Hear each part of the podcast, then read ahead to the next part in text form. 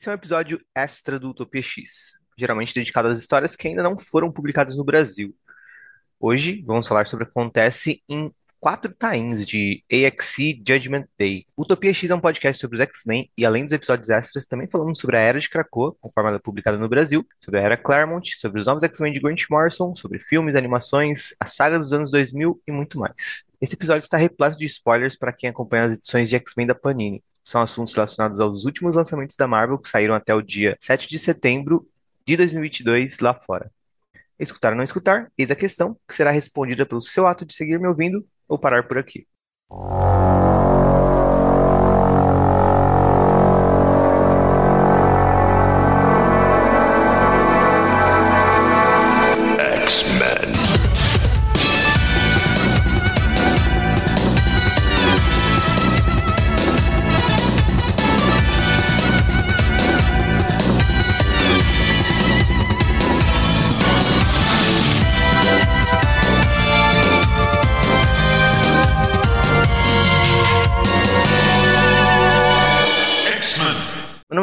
Falo com vocês diretamente da Terra 616. Como bem sabem, sou correspondente do Utopia X em Krakoa e venho acompanhando a guerra entre Eternos e Mutantes.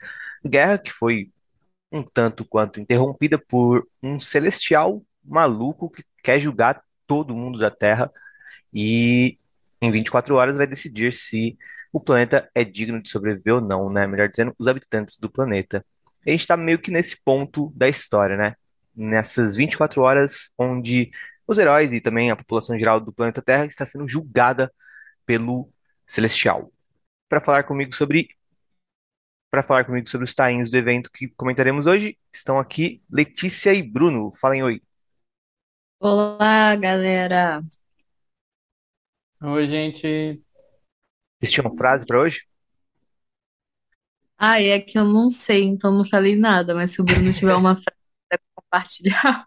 É, a minha frase é: o pior catfishing que você pode sofrer é de um Eterno Rex. É isso. É, realmente. Bom, então eu e a Letícia ficamos sem frase. Mas enfim, a gente tem quatro tains para comentar hoje, né? E são eles Immortal X-Men 6, a segunda edi- edição de Death to the Mutants, que é a minissérie que meio que dá continuidade ao título Eternos. A gente também tem o, a sexta edição de Carrascos e Wolverine 24. Vale dizer que Wolverine 24 era para ter saído na semana passada. Então, um título com atraso que agora foi publicado essa semana, semana que deveria ter tido Wolverine 25, né? Então, talvez na semana que vem saia Wolverine 25 junto com, a, com o capítulo 4 do evento. Mas enfim, a gente vai começar então por Death to the Mutants 2, onde a gente acompanha bastante do Crow e a perspectiva dos deviantes do evento. E a gente também vê umas cenas que a gente já tinha acompanhado no capítulo 3, só que mais estendidas, né? Como a cena do Eros, né? Ou do Star Fox, como vocês preferirem chamá-lo. E é basicamente uma edição que aprofunda, assim, a, a parte dos deviantes. E a gente vê em detalhes essas coisas que eu falei, né? Não só essa questão do, dos Eternos que foram lá buscar o Eros, mas também ah, como os Deviantes ajudaram os ah, mutantes em Krakoa. E a gente também acompanha alguns julgamentos, né? Como o julgamento do Crow. E, mas, assim, nada muito grande, mas eu particularmente achei uma excelente edição. Vocês curtiram também?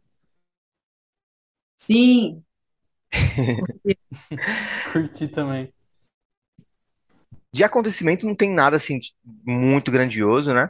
Ah, para para além do que a gente já sabia, só que ao mesmo tempo tem pontos bem interessantes, né? Por exemplo, o Crow. O que vocês acharam da participação tanto do Crow como quando eu chamo ele de Crow, eu sinto que o nome dele é, é tipo Crodoaldo, alguma coisa assim. Eu tô chamando ele por um apelido, mas eu não tenho essa intimidade com ele, eu me sinto esquisito, tá ligado? Mas enfim, é o nome dele, né? Ele é Fazer o um, ele é o, como que é? Ele é um Deviant, acho que é o Warlord, um senhor de guerra deviante. Vou chamar assim também. Título, eu vou sabe? chamar ele de primo, cara, porque eu já tô considerando ele primo, tipo, Porra, dos mutantes, tá ligado? Porque é isso. eu- Cara, eu gostei muito dele. É, e era esse, Cara, essa perspectiva nessa que eu ia parte. puxar agora mesmo. No sentido de que, tipo, a gente tem os deviantes muito próximos dos mutantes, muito no sentido que a Alice estava falando na, num dos nossos episódios anteriores. Aqui nessa edição, né, a gente vê que a gente, e a, e a gente até sente uma empatia muito grande pelos deviantes, né?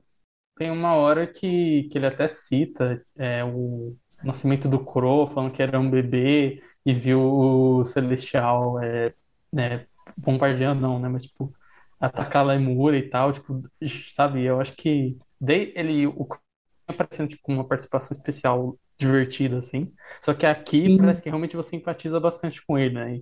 E, ele é, tipo, esse... Ele é o rei dos oprimidos, basicamente. É, E ele É, Ele é o cara. abordando os mutantes falando, então, tipo, foda-se, vocês são os oprimidos aqui também e tal. Eu gosto de como ele, o Gillen, é, recontexto, recon, recon, não é recontextualiza, reconta, né? Reconta ali o julgamento, mostrando um pouco mais de como foi o julgamento do Crow e por que, que ele foi julgado é, positivamente também e tal, assim. Então, tipo, ele é meio que tipo a estrela da edição, apesar da edição não ser sobre só sobre ele, assim.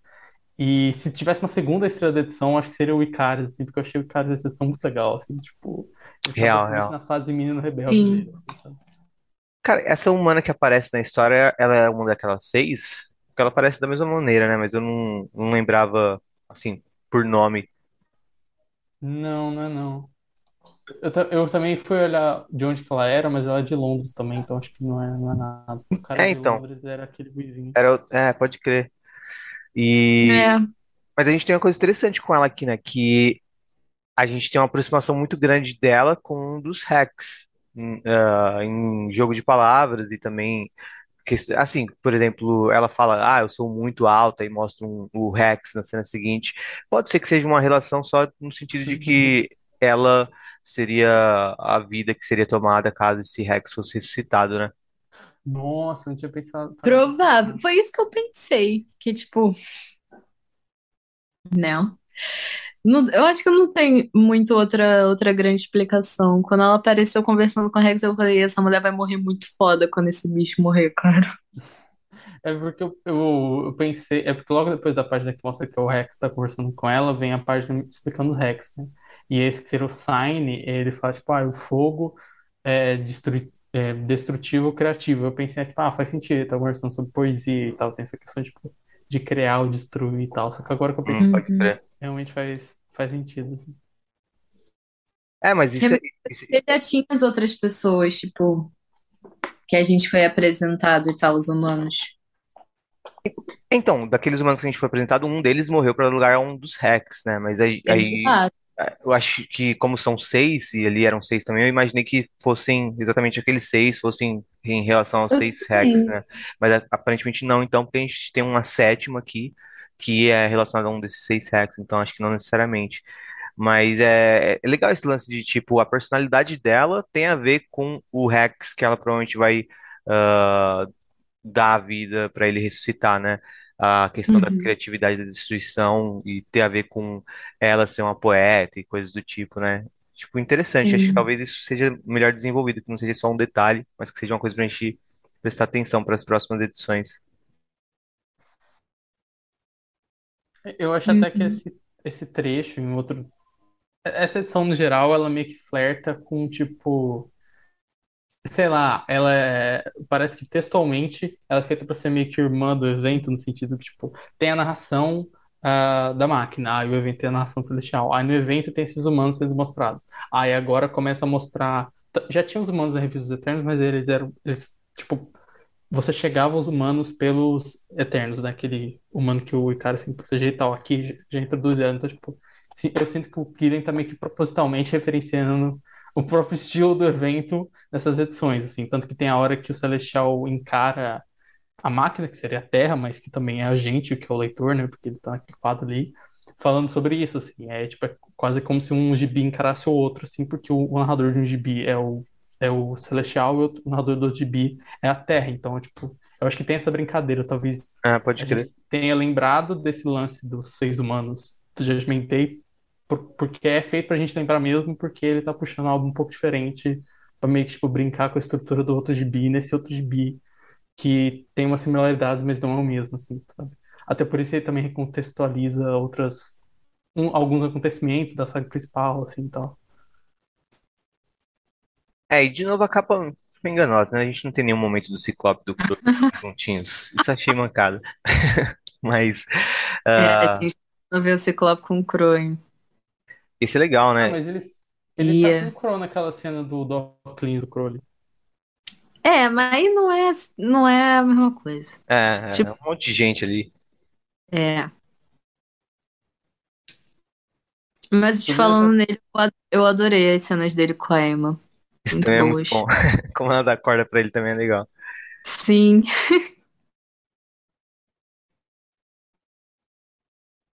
Eu ia falar que eu curti a cena do Doc Linus do, do Crow, que ele, ele, é, ele usa a estratégia de pegar um deviante que tá sofrendo é, SS Deviation lá, né? Tipo, tá. Uhum. deviando não é um verbo, mas que ele tá, tá se devi, devianteando, eu não sei. Ele tá sofrendo deviação lá. É, e joga, né, pros, pros hacks, tipo, Como é, isca, né? atenção. assim. É, que também é interessante porque, tipo, eles ligam ali a chavinha tipo, ah, excess deviation. E que dá a entender também que, tipo, esse lance do Crow, do, do Druig falar, ah, mutantes são excess deviation, tal, tal, tal, vamos destruir eles, também é uma balela, porque os, os Eternos não, tipo, ligam a chavinha robozinho na cabeça, tipo, ah, excesso de deviação. Não, tipo, eles só estão lá conscientemente. A gente vê que tem momentos, tipo, quando tem que proteger o Celestial, quando tem um deviante realmente sofrendo esse processo na frente, que eles ligam uma chavinha na cabeça e tal, sabe? E dá a entender que tem Uhum. esse lance de interpretar as regras, mas também tem um lance que, assim, É, é automático às vezes, que é claro, né? E tem um lance, essa... te- tem um lance de narrativa criada e tem um lance mais orgânico, né? É, exatamente. Tipo, tem a questão de, ah, interpretar e como cada um meio que vai tratar isso, e tem uma questão meio, tipo, óbvia ali, meio automática deles, assim. Ah, Essa edição até flerta com isso, né? Quando fica tipo assim, ah, e aí, os Eternos são, os mutantes são ou não são isso, sabe? A Terra narrando, e ela meio que tipo, ah, nessa altura não importa, assim, sabe? Tipo, o conflito já tá pronto, os deviantes já estão do lado deles mesmo, sabe? Tipo, é, é- acho que é meio que desde, desde Eternos 12, Eternos 12 ou Evil of Journey, não lembro. Eternos 12, né? Que é a questão que o Druk vê o mapinha da Terra que meio que não, tipo, eles não entraram tão forte nessa, nesse debate, assim, de os humanos são deviantes ou não. E aqui é meio que um momento que ele volta, que a Terra volta a falar sobre isso, só pra falar, tipo assim, ah, é, não é? Sei lá, importa? Tipo, sabe, que dá a entender o que que importa é o que cada um acha e como que eles vão cair na porrada e tal, mas é engraçado que ele fala isso, logo depois vem essa cena, por exemplo, dos deviantes entrando no portão em Krakoa e tal. E aí, tipo assim, Falando eles nos têm o deviantes, eu também acho, comum. Eu também acho mó legal que todos os deviantes passam no teste. ah, é, não é só o Crow, né, que passa, realmente. Ah, outros todo mundo. E faz sentido, né? Eles estão ali pra ajudar os mutantes, eles não precisariam fazer aquilo necessariamente, né? Mas eles, se- eles veem alguém numa situação que sempre foi a deles e eles se identificam e vão lá dar uma, dar uma mãozinha. Assim, pode até ter- pode até ser que tenha um interesse a mais ah, nas maquinações do Crow, né? Só que eu acho que ah, é mais juntar o útil ao agradável do que ele sendo super diabólico, tá ligado? Sim, sim. Pois é. E a narração muito boa, né? Falando, tipo, a primeira vez que eles sentem amor, tal, tal, tal. Uhum. Maneiríssimo. Antes que eu esqueça de dar crédito, o, é escrita pelo Gillen, né? Todas as Death to the Mutants vão ser escrita, escritas pelo Gillen.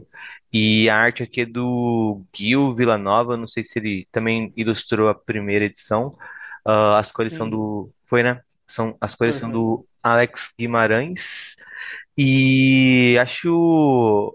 Eu, eu curto a arte dele, só que é legal falar que ele desenha ah, muita gente muito feio, né? A Emma tá mal feia às vezes. Eu, eu tenho. Ah, eu gosto do estilo dele. Então, eu Eu tenho, um- gosto. Eu tenho um lance que, sei lá, eu acho que quando, quando, acho que a gente tá tão acostumado às vezes com uma beleza impossível e super não realista nos quadrinhos que eu gosto quando é balanceado com algo mais real, sei lá, sabe? E ah, eu gosto do estilo dele também, mas acho que alguns leitores devem se incomodar com ah, os rostos de alguns personagens, né? Tipo, gostei da Emma Frost aqui. Acho que tinha outros que eu reparei também, mas não vou lembrar agora. Mas em, em outros pontos ele ca- caracteriza muito bem, né? Tipo, o Eros tá muito bem caracterizado, tá bem diferente dos demais, e já remete à arte anterior do Eros também. Achei bacana. Ele é Uhum. um. Isso é bom pra. Como se, tipo, ele fez Filhinha Eternos, né? Essa revista também, tipo, uma continuação da revista. Também combina com o Hibiki, que tava desenhando antes, né? Que ele também tem, tipo, todo mundo tem uma cara de, de É, Vic na arte do Hibiki, assim, aquela cara com, tipo, aquela testa bem proeminente, aquele olhar bem fechado, que tem muita gente Aquela que cara estranha bem. também. É, então, eu acho que combina nesse, nesse sentido, Ah, eu lembrei um horrível que acho que é o, uma coisa que vai me dar pesadelo é o, o Wolverine que ele desenhou na página antes de uma data page, falando da primeira batalha com o progenitor, que tá o Ah, Wolverine, o Ciclope, o Wolverine tá Colossus e a magia. Verdade. bizarrinho. Ele tá Ah, mas bizarríssimo eu, esse eu Wolverine. gosto. Ele tá Eu acho que parecendo tem uma. personalidade, entendeu? É, é, eu, eu É, acho que eu relevo, tipo, a feiura, digamos assim, de alguns momentos, ah, por, por, por conta disso, né? Passa alguma coisa, não é só, tipo, uma coisa. Eu não considero uma coisa mal É, feita, eu acho mais estilo mesmo, tá ligado? Eu acho que pode ele incomodar algumas parece uma pessoas, mas. caricatura mesmo. Tem, É, tem um cara, eu não lembro quem que era, se era o Kyle Baker, se era outra pessoa, que tinha umas tiras de tipo de X-Men dos anos 80, se eu não me engano, eu me lembro ah, eu tô disso. ligado, qualquer. É muito boa essas. jeito. São, são incríveis, cara. Bom, ah, acho que a última coisa que vale a pena comentar também ah, é a cena final do Eros, né? Porque é interessante a gente ver que ele Uhum. foi lá visitar a mãe dele e que ela não foi julgada pelo. Ela contou, né? Que não foi julgada ainda, ah, que ele ainda vai. Que, que ela foi visitada, parece, pelo. Ou que o Celestial se comunicou com ela, mas que ele ainda deu tempo para tomar um- uma decisão sobre o julgamento dela, né? É. E aí o, o Eros fala um negócio legal, né? Que ele quer balancear a escala de, de coisas que a mãe dele De fez. mal. É, porque ela, ela gerou Thanos, né? Então ele quer ser tão bom pra poder balancear o julgamento dela sendo tão bom quanto o Thanos é ruim, sei lá, sabe? Fazer alguma coisa bacana. É, ele falou, galera, hoje é dia de fazer uma boa ação. Bora. Mas eu acho interessante que a mãe dele até fala, tipo, mesmo com o Thanos na minha conta, ele ainda não se decidiu, tipo, sobre o Celestial. Maneiro. Inclusive, isso, isso do julgamento, tem uma a página que o, o Celestial revela, ele, tipo, ele, ele julga alguns Eternos, né, e ele daí revela o motivo por ter julgado e tal. Essa página também é muito boa, né, ele, ele dá uma, ele planta uma sementinha da Discord ali, né, tipo, ele faz uma pergunta pra cada Uhum. um, ele não tem esse lance de visão nem nada, e aí ele também, ele dá uma, uma dica, assim, pro Icaris, e aí ele responde, e ele revela que o Fastos contou, é, que falou com o... Que ele fala pra vocês na outra edição, né? Tipo, olha, é, ele, que, ele, que ele ajuda, basicamente, né? Que ele fala, tipo, olha, eu não, eu não posso te ajudar se você for fazer, mas se você faz, faz logo, tal, tal, tal. E essa página também é muito boa, assim, e, e a forma, o porquê de cada um ser justificado ou não, né? Que, tipo, o Fastos fala que, ah, você, ele, o Celestial pergunta se você faria de novo, o Fastos fala, não, eu achava que era o pior de dois males, só que não era. Aí a, a Macari fala, não, porque eu precisava de mais tempo, a gente precisa ter feito melhor e tal. E aí a Idia que fala, tipo, ah, sim, porque é, eu não sei se você é falho ou não, tipo, eu não sei se deu certo ou não esse Celestial que a gente criou, né? Tipo, ele, ele pergunta sobre a criação do Celestial. E é muito bom ele falando, tipo, que o, que o Fastos passou, a Macari não, e a Idia que vai ter o Tain depois e tal.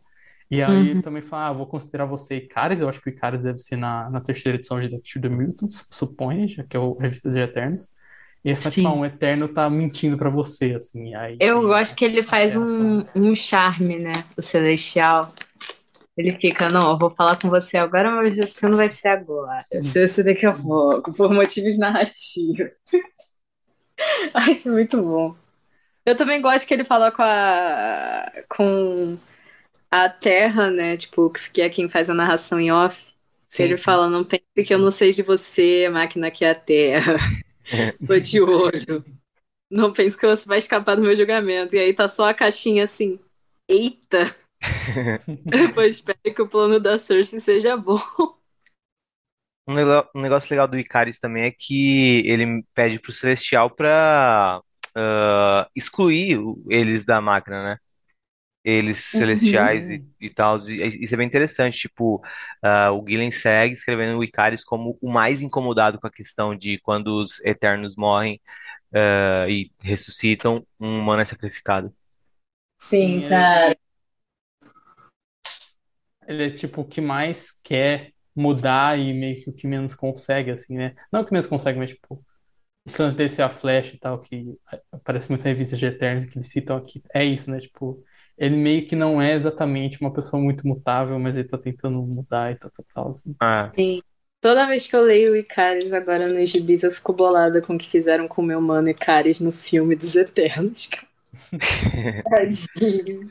Inclusive, voltando na- naquela teoria de que ah, o Celestial julga as pessoas pela forma que elas julgam a si mesmas, eu acho que isso até encaixa aqui, né? Porque ele fala, quando ele revela os motivos, ele fala assim, ah, a Makari, ela se arrepende, mas, tipo, ela, ela tipo, não, não pensa em voltar atrás, tal, tal, tal. E dá a entender meio que, tipo, ela sabe que ela fez algo errado, então ela tenta só continuar em frente, não pensar nisso, etc. E Uhum. aí ele fala pro Fastos, ah, ah, você deu a informação, você ajudou os X-Men a me destruir, tal, tal, tal.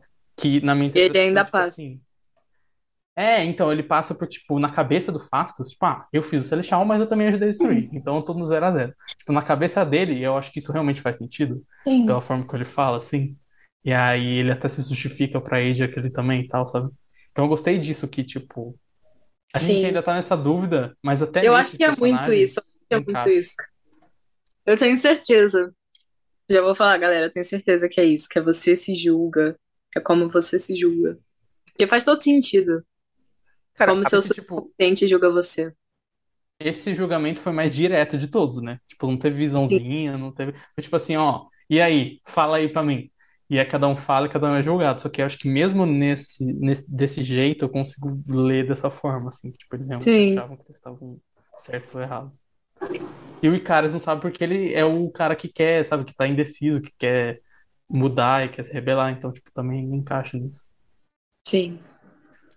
aliás, falando nisso, ah, acho que vale inclusive citar agora um comentário que o Von Deus fez no em relação ao último episódio que a gente gravou e também em relação a essa teoria, né? Ele tava comentando, o último episódio que a gente gravou foi sobre a edição de X-Men, né? Que teve o Ciclope na capa, seria uma coisa de tipo, o Ciclope estava, é, o Cyclops right, esse tipo de coisa e tal, é, questionando se o Ciclope estava certo ou não, e aí a a edição em si foi mais em cima do Homem de Gelo, e no finalzinho só teve uma interação do Ciclope sendo julgado ali, mas praticamente é, refutando o julgamento do Celestial, né? O Von Deus comentou no Twitter, é, falando, né? Dá, dá para interromper o julgamento de um Deus assim, só falando primeiro? E dizendo que não aceita autoridade, então já resolveu tudo, é só todo mundo fazer isso. Ah, e aí ele também segue falando, ele fala, de acordo com a teoria de que cada um se julga, o Fera vai ser elevado a novo Messias. E eu até respondi ele falando que talvez seja uma coisa que ah, precise ser. Acho que eu respondi algum, alguma coisa desse tipo. ah, que precisa ser uma coisa honesta. A pessoa realmente precisa acreditar no que ela acredita, no que ela tá falando, tá? Não dá pra ela simplesmente reproduzir o, o discurso do Ciclope, ah, como o Ciclope fez ali pro Celestial, e pronto, acabou, vai ser só isso, sabe? Acho que tem que ser uma coisa da pessoa ter aquilo ah, dentro dela, internalizado e como uma convicção e tudo mais, né? Por isso que com o Ciclope deu, deu resultado. Mas ao ao mesmo tempo penso, Realmente, do jeito que o, que o Dugan escreve, parece uma coisa muito boba, né? Tipo, de, ah, não, não, não aceito sua autoridade, valeu, você não vai me julgar, não, quem julga, quem Ah, Faria eu é não gosto Grey, dessa. Eu não estava aqui, gente. Eu estava doente nesse dia e eu vou falar pra vocês que eu não gosto dessa cena muito, não. Falar, é, é até legal, só que aí eu fico, ai, cara, vai tomar no cu esse negócio de, ai, Sadinho pode me julgar, blá blá blá. Ai, vai tomar no cu, cara, eu fico puta. Eu não É, gostei, achei, gostei. Eu acho que funcionaria melhor se fosse uma visão e não o Celestial, né? Porque eu achei que ficou um, algo muito literal. Tipo, ele vai até o Celestial. É o Celestial que tem 10 km de altura, começa a falar, ele interrompe. Tipo assim, quando você vai racionalizar, é idiota mesmo. É, o uma é bobo, né? visão, faria. É, se fosse uma visão, faria mais sentido, assim. Sim, o, Ele o o Celestial indo como visão pra ele e, e o Ciclope reagindo daquela forma, tá ligado? Até porque ser- a É, visão, ela é só pra você, né? Então acho que assim, ninguém é mostrado com controle sobre a visão que tem, mas Eu faria acho que sentido. depende se ela é pra você ou não. Porque, como a gente vai ver em É, Mortal verdade. X-Men, a do Êxodos aparece pra todo mundo. No caso É. do Ciclope, que foi um julgamento sozinho, que foi só ele, tipo, Uhum. literalmente sozinho, eu acho que se fosse uma projeção seria só pra ele, até faria mais sentido, tem isso, tem isso. Mas é, eu concordo, eu defendi esse julgamento semana passada, mas a cada outro julgamento que rola, esse julgamento do Ciclope fica pior. Porque a gente vê um julgamento mais legal. Ai, eu li, eu já achei ruim, gente. Desculpa. Galera aí que gostou, mas. É, eu não acho que necessariamente seja ruim por, por ele falar o lance, o lance da Jean Grey e tal, até acho que- porque também fica ah, um pouco mais aliviado que ele também cita os X-Men, né? A gente tá até falando que, É, tipo, obviamente ele é. não tá falando dos X-Men, essa formação, né? Os X-Men como ah, todo mundo que já foi um X-Men do Pergunta lado dele. Faristar o que era. ela acha de mim. É, não, não faz sentido, né? Ele fala os meus colegas, minha galera. É, É, eu não compro. é, que to- Quem me conhece sabe que eu não compro o relacionamento atual da Jean e do Scott, caras. E eu não compro nem um pouco o jeito que o Douglas escreve também. é combo, né? Então, eu achei bem. Então tá, Scott, vai lá. Vai lá. Tanta coisa da hora que tu podia ter feito com o Scott, tá ligado? Porque ele tem várias coisas. O Scott é um cara que ele leva o negócio até assim. Ele acha que tudo é ele, tá ligado? Em termos de, ai, eu vou lá e eu vou salvar a raça mutante, entendeu? Porque eu sou o Scott, o negócio é, tá nas minhas mãos, sabe? Eu sou o líder do X-Men, o primeiro X-Men. Às E vezes aí, o Scott quis, quis passar a perna do Celestial. Porque antes o Celestial Talvez. foi jogar Jean Grey, falar, ah, eu não vou te jogar ainda, deixa pra depois. Às vezes ele fala, ah, eu perguntava pra minha mulher o que, que ela acha. Tô embora. Tipo assim, não me julga não, hein, ó. Pergunta pra ela. E pergunta lá, pergunta lá ficou pra. É, talvez, mas eu sei lá. Aliás, já pensando Mas nos, pelo menos ele passou. Bom pra ele. E já pensando nos uh, tie-ins do, de X-Men do Dugan, ah, e também pensando nos que a gente tá falando hoje, acho que dá pra gente meio que separar algumas coisas, assim, né? Já dá pra gente ter uma, uma certa perspectiva da saga, ah, e também dos tie-ins. Por exemplo, o, a saga principal, escrita pelo Gillen, e todos os tie-ins também escritos pelo Gillen, ou seja, Immortal e Death to the Mutants, vão ser, assim, o, principal mesmo, né? Onde a coisa toda gira mais em torno, onde o evento se detalha melhor e onde a, história tem uma maior importância, né? Se você que está ouvindo a gente quer saber o que é essencial ler para entender, é principalmente as coisas escritas pelo Gillen, e eh, acho que eh, se você ler só as coisas escritas pelo Gillen, funciona. Aí tem a segunda camada, que eu diria que são os tie-ins escritos por certos escritores, né? Por exemplo, o do Al Ewing, X-Men Red, Pô, é muito importante. É o quê? Bom pra caralho. É, então, às vezes até melhor que algumas das Tem partes semana do que próprio vem. Gillen. Semana que vem Tem, tem. tem. Semana que vem, semana que vem tem, porra. Porque, ó, ouvinte, você, você se prepare. Semana que vem a gente tem X-Men Red. A hora do Magneto, porra. Aí a gente vai ter. Não é da saga, mas vai ter o Aranha do Wells lá que finalmente vai mostrar o que aconteceu lá no Gala que a gente não sabe o que aconteceu. E vai ter Demolidor número 3, então o bloco, o bloco extra está garantido, entendeu? Ah, e vai ter É. Judgment Day número 4 também. Vai ter Demolidor Cast, vai ter Demolidor Cast. né? A pauta vai estar mais cheia que a de hoje. Mas o- eu ia falar também que além do nessa segunda camada de tie-ins para além das do Gillen, tem a camada com o tie-in do Ewing, né, X-Men Red. E eu acho que talvez alguns outros tie-ins se encaixem na segunda camada como ah, bem importantes, né? Como por exemplo o uma coisa que a gente não viu ainda, mas que está super atrasado, que é o tie-in de Legion of X, né? Sim, é citado várias vezes e cadê? Exato, Cadê? era para ter, era para ter saído já, não saiu. E nas ah, edições dessa semana, né, tanto Immortal quanto acho que em Carrascos, ah, é citado coisas que o Legião fez, né? Então a gente tá até ficando cada vez mais curioso para saber o que que o, o que que rolou ali em Araco entre o Sim. Legião e o Uranus. E acho que a coisa não é tão simples quanto o Legião levando um pau do Uranus e acabou, sabe? Acho que vai ter mais coisas. Ah, tem alguns detalhes que são ditos aqui, então é triste que não, não, não apareceu antes, mas ao mesmo tempo vai empolgando a gente para quando finalmente chegar o momento de aparecer essa edição de, de Legion of X, né? E, e aí, a última camada de tains seria os tains meio que inúteis, sabe? Que podem ser inúteis no sentido positivo ou negativo, né? Pode ser uma coisa que não vai interferir muito na saga, mas vai ser uma boa edição ah, da saga, do evento, aproveitando o que o, que o evento está trazendo de, de situação. Como eu diria que foi o de Carrascos e até um pouquinho do Wolverine, e os tains que estão ali, mas também não, não, não trazem muita coisa, como o Jax Force, né? E aí eu encaixo até meio injustamente do Dugan, mais pela decepção, porque ele tinha ah, uma possibilidade de ser um tain tão importante quanto os de X-Men Red e de Immortal, né? Mas acabou sendo dois tains mais fracos em relação a esses dois, né?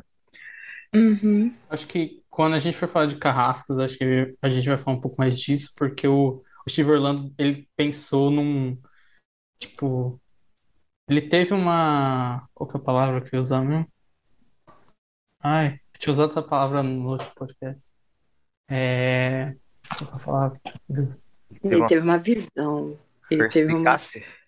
Não, era, era uma. Ah, é. Ele conseguiu. Ele teve uma proposta específica e foi mais bem resolvida. Assim. No último programa a gente comentou, tipo, ah, a primeira edição do, do X-Men do Dugan foi mais ligada à saga, mas ela foi mais mal resolvida, e a segunda mais solta, mas é mais bem resolvida. Eu acho que o a do Orlando é bem específica. Talvez muita gente é, possa não gostar, porque, tipo, ah, meio que não tem nada a ver com a saga. É, mas ao mesmo tempo ela é muito bem resolvida no que elas propõem. E elas propõem algo muito específico também, assim. Não tem ponta solta, eu achei. Tipo, tem É, umas coisas de fundo, mas ela é muito bem resolvida no que ela quer fazer. A gente vai falar depois, explicar exatamente o que, assim. ah, inclu- inclusive vamos direto para Carrascos, então, deixar a Immortal para depois. Uepa! Ah, Beleza. e eu admito, eu não li Carra... eu não li essa edição de Carrascos. Eu, hum, assim, eu não li, li, mas eu tenho uma lidinha.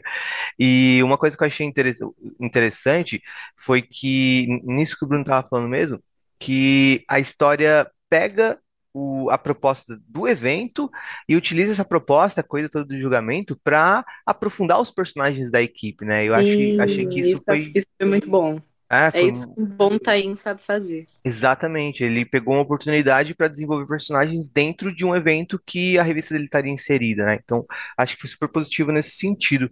Ah, mas vou deixar mais para vocês dois falarem, porque vocês devem ter lido melhor do que eu essa edição de Carrascos. Cara, eu gostei. Tá... Essa edição é tipo aquela edição clássica de X Factor da década de 90 em que todo mundo vai pro psicólogo. Sim, sim. É literalmente isso. Eu acho que é tipo a versão do Steve Orlando dessa, desse clássico. E eu achei bem legal, cara. Eu gostei do jeito que ele colocou a Bird na história. Eu gosto muito dela. É, ele tem isso, né? Steve Orlando, ele adora trazer um personagem obscuro, um Cara, cara ele, que tem menos de 12 aparições. Ele curte essas coisas. e ele se alimenta muito dos anos 90, né?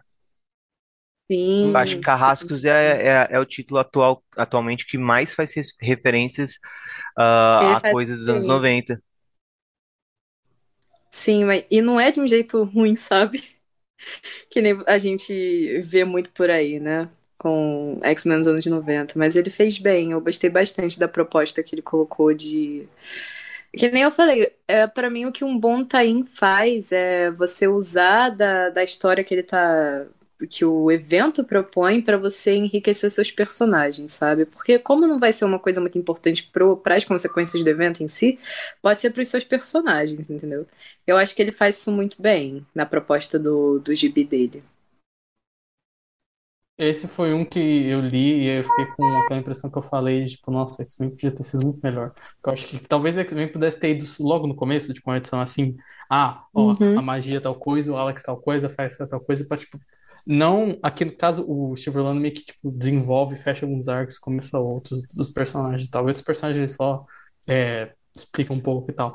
É, eu senti que em uma revista como X-Men, isso seria ótimo agora, porque a equipe acabou de começar e tal.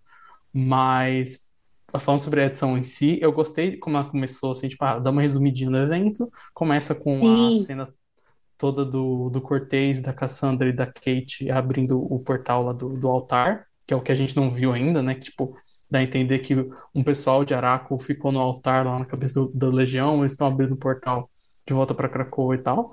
É, e aí vem a carta da, da Aurora falando, tipo, ó, quando a gente estava no arco anterior, a gente entrou no sonho dos Somnos e a gente viu que lá, ele falou que lá o tempo passa diferente, Então eu preciso que você me dê 10 minutos pra todo mundo fazer tipo uma terapia, não é terapia coletiva, porque eles não estão juntos, mas tipo, é cada um fazer Uhum. meio que a sua terapiazinha ali dentro do sonho e a Bird, que é a, a- não é exatamente um sidekick, né, mas tipo uma companheira de, companheira de batalha do, do Date Sabre, não sei se sidekick Ela é era tipo uma sidekick, cara. Ela era uma sidekick do Denji Sabre, vai. Ok. Era tipo isso.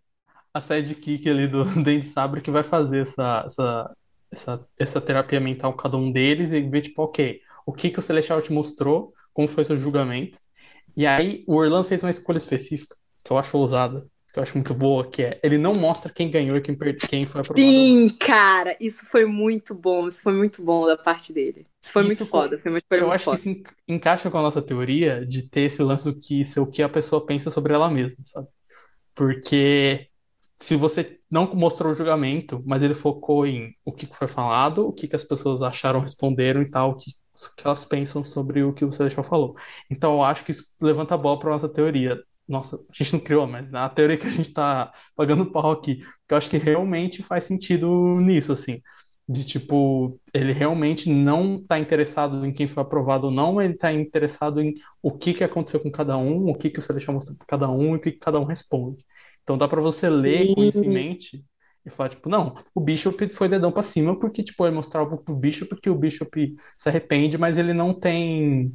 É, ele não tem a mesma visão que o Celestial, né? Que o Celestial fala, tipo, ah, seus companheiros da XI lá morreram e você nunca trouxe de volta, e o Bishop responde, tipo assim, eu não trouxe porque o mundo não tá bom o suficiente pra eles ainda. Tipo assim, não vou trazer Uhum. eles Cara, um, meio da guerra de novo. Eu quero trazer eles para uma utopia, tal, tal, tal.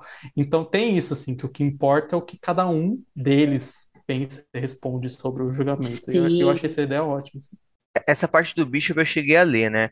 E eu não, não posso deixar de comentar que os- o, o Celestial foi muito vacilão, porque, convenhamos, né? Foi. O Bishop tem crimes maiores pra responder, tá ligado? Mas isso significa Mas o que o Bishop não Bishop- acha que são crimes, pô. Isso que é o lance. Exatamente. O Bishop não vê problema em atirar um bebê. Isso é É. Cada um com seus problemas, cara. Bom, É. e você tem mais algum comentário sobre Carrasco 6? Cara, não sei. Eu ia falar que era bom, leiam. É isso aí. E que nem o Bruno falou, escolha muito ousada do Steve Orlando de não mostrar quem ganhou e quem perdeu ali o, o julgamento. Achei isso muito foda. Aliás, Parabéns, é até, é até um gancho pra gente falar que também não importa tanto o julgamento do Celestial, importa mais fazer o leitor e os próprios personagens pensarem sobre as coisas que estão sendo levantadas durante o julgamento, né? É bem interessante por essa perspectiva. Fez pensar, fez pensar. E eu adoro, cara, eu adoro esses. Eu falei que parecia o negócio do. o- aquela edição de X Factor, do que todo mundo vai pro psicólogo. E, cara, eu adoro esse tipo de gibi, assim, quando para e a gente tem, tipo, ou sessão de psicólogo, ou alguma coisa que faz com que a gente entre na cabeça dos personagens, sabe? Tipo quando no desenho da Arlequina eles entram na cabeça de alguém, que eles fazem isso toda hora naquele desenho. Eu acho isso muito legal, cara. Acho muito maneiro. Bom, Ah, outra coisa, galera. É, o Somnus, é, tem uma hora que ele fala, tipo, não fala com palavras, mas ele basicamente acabou de desfazer algo que o nosso amigo Tio Colston tinha colocado como Lord X-Men, que no caso é que mutantes não pegam HIV. Vocês lembram disso? nossa, eu não lembrava disso. Eu Vocês não lembro lembram? disso, mas eu não lembro disso na edição. Ele... Onde que foi? Cara, a parte do Somnus é quando ele tá ali sendo julgado e ele fala, ai, porque teve. É, que ele. Que o Celestial aparece pra ele como o North Star. E aí eles estão conversando e o Somnus fala que, tipo, ai, porque tinha muitas coisas horríveis tipo, no mundo. Aí ele fala que Ah! teve uma doença que atacou uma parte dele, que no caso era ser gay, e a outra que era ser mutante, né? No caso, o vírus legado. E aí o Tia Colston acabou de ser desbancada que mutantes podem pegar HIV. O que, né? Fica aí, fica aí a curiosidade, caso você ouvinte não sabia que isso tinha antes, mas tinha antes isso. Caramba. O que me impressiona sobre, pegavam sobre isso no. Austin É que isso não é um plot, isso é tipo uma throwaway line. Esses personagens soltam isso no meio do nada, umas duas ou três vezes, tipo, não, pera lá. É porque tinha aquela época que o, que o anjo tava é, fazendo transfusão de sangue, tá ligado? Hum, Lembra disso? Sim, não, não, sim, mas tipo, também não é um, um grande Ah, plot. era só, tipo, assim, pra o você, personagem o fala isso pro leitor outro do nada. E fica por isso Exato, exato. Eu acho que é só pra você, leitor, que para e pensa, putz, e se o anjo tiver alguma, alguma coisa, cara? Se o anjo tiver HIV, ele vai deixar todo mundo com HIV? Talvez o Tia Coulson tenha pensado nisso. Ele falou, não, já vou jogar aqui, ó, no texto que mutantes não pegam HIV, pro pessoal ficar despreocupado. Mano. Mas Mas, agora, pelo visto, pegam, mutantes se protejam. aliás, essa cena é muito boa, né? Que, tipo, o julgamento do Sim. Somos, ele é uma referência clara, tipo assim, isso, isso é, é, é textual, né? Tipo assim, o Orlando tá sendo muito sagaz, tipo, ok, esse é um novo personagem LGBTQIA+, que eu criei, e aí o julgamento dele vai ser justamente voltar pro primeiro personagem assumido da Marvel, que é o Estrela Polar, e aí fazer essa, Sim. fazer esse julgamento, assim, eu achei isso muito sagaz, assim, e Foi mega outra, sagaz. outra vez o, o Celestial homofóbico, né? Nova- Cara, ele é. Eu tenho. Cara, eu já venho falando isso, ó, muito tempo que Celestial é homofóbico, caras. Me ouviu quem quis. Mas ele é. Olha Mas, pelo que ele tá julgando o cara. Ai, você não saiu do armário naquela época. Entendeu? Você é homofóbico. Mas essa edição é tipo um, um grande. É, é quase um show-off do Orlando, assim. Quando eu li, eu falei, tipo, pô, essa edição é tipo a, a figurinha dourada do Neymar das edições. Porque ele. O Bishop, beleza, ele referencia a origem do Bishop nos gibis É nem X-Men, ouro tal. dele. É bem, é bem básico, assim. Esse próprio lance da Bird também, deles especificamente a Bird, já é um, um negócio mais deep cut. Aí ele vai trabalhar a Aurora, ele vai e recupera o, esse personagem que é o. Ai meu Deus, qual é o nome dele? Headlock, que é um personagem que apareceu em umas edições específicas de, de Tropa Alpha dos anos 90, se não me engano.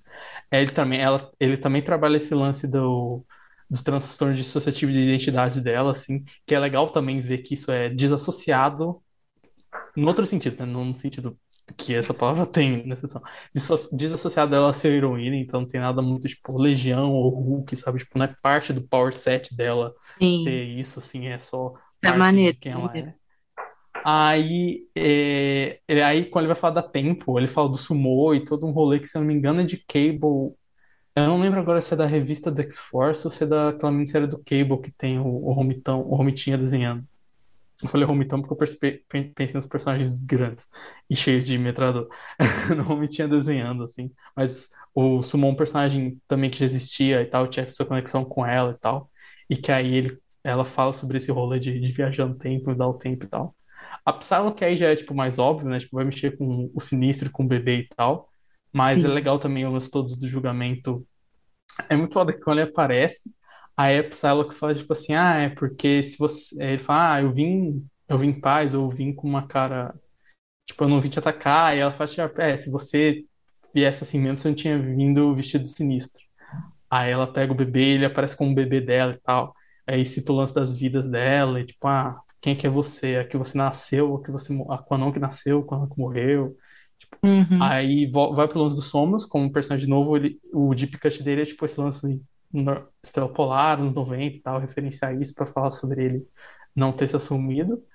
E aí no Day que nem é um deep cut muito grande, assim, só que eu acho que uma ideia muito boa, né? Que é o lance, tipo, que o Celestial tá na cabeça dele, assim. E Aham. o Celestial se É nele. Eu achei isso muito foda.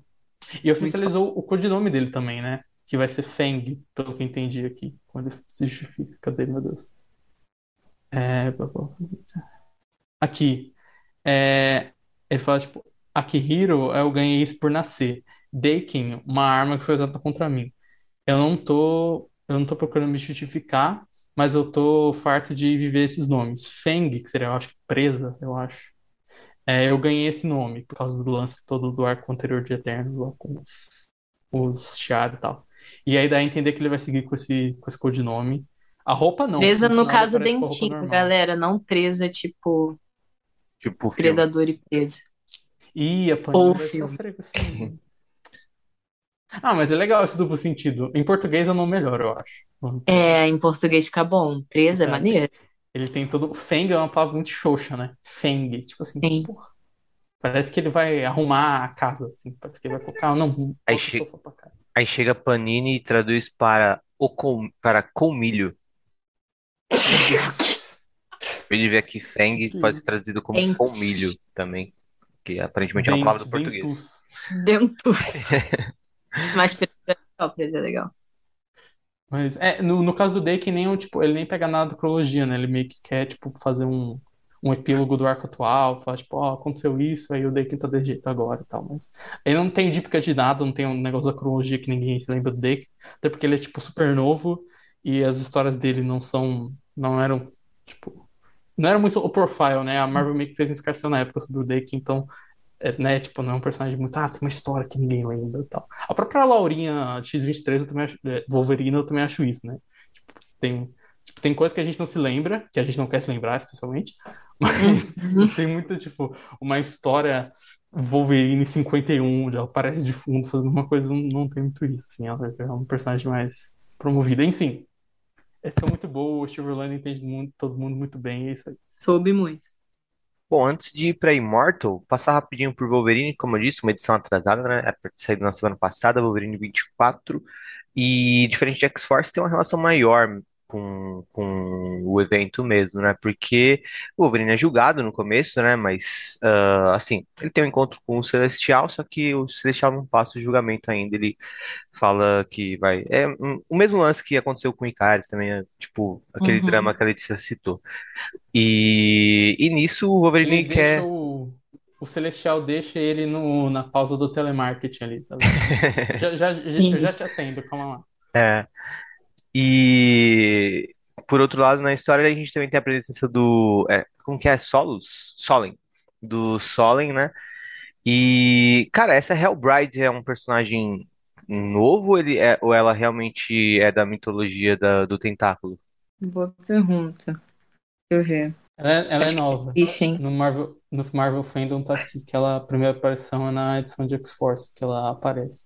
Mas Ah, eu tá. acho que o. A criação do Percy Ah. mesmo, então, né? Então, mas o líder da, o líder da The Hand, não, mas o demônio lá não é. O demônio Ah, sei que sim, tem. é. Eu acho que é do Miller. Mas a Hellbride em si é, é, é do Percy.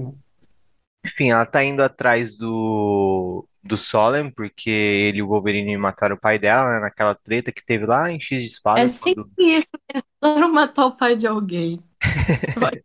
Legal essa trope. E o. E, e aí no. É, é tudo. Remete à história. As primeiras histórias do Solen lá no X de Espadas mesmo com o Wolverine, né? E o Solen quer a ajuda do Wolverine pra matar.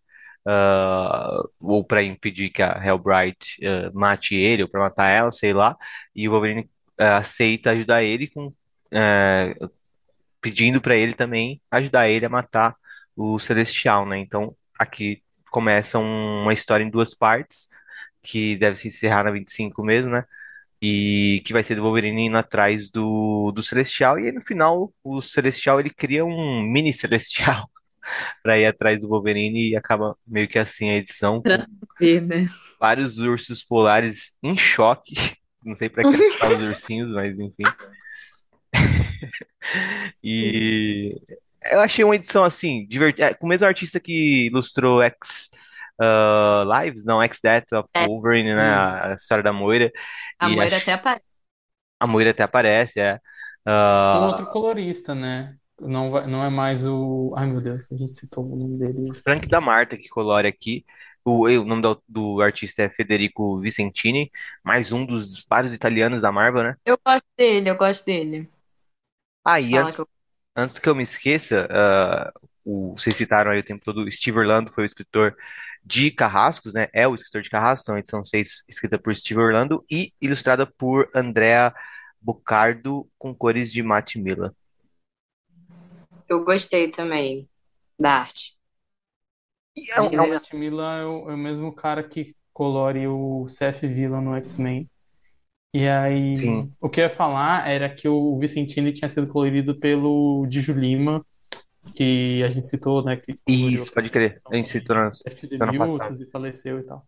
Eu É, senti ó. muita diferença, porque nessa edição Eu, ela, cara, sim. ela tem uma cara de anos 2000.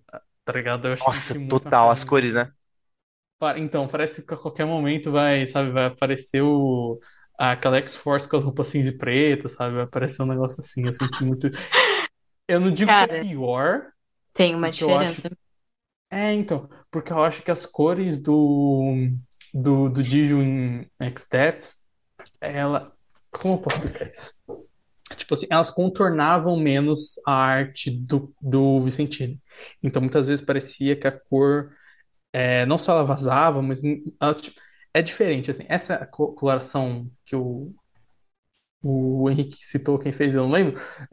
É, que é o nome? Aqui, o Frank de Armata.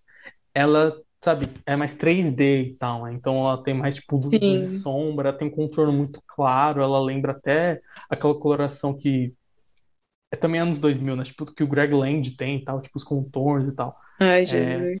só que, tipo, sei lá, eu achei que uma ela é meio que clara, ela é meio que 3D e contornada demais, outra de menos, assim, porque eu acho que a de XDF também, às vezes, tipo, ficava tudo muito borrado, porque a arte do Vicentino era muito Sim. dinâmica, tem uns ângulos e umas linhas A assim. arte dele é muito dinâmica mesmo. É isso que eu gosto, tipo assim, nele, que eu ia comentar.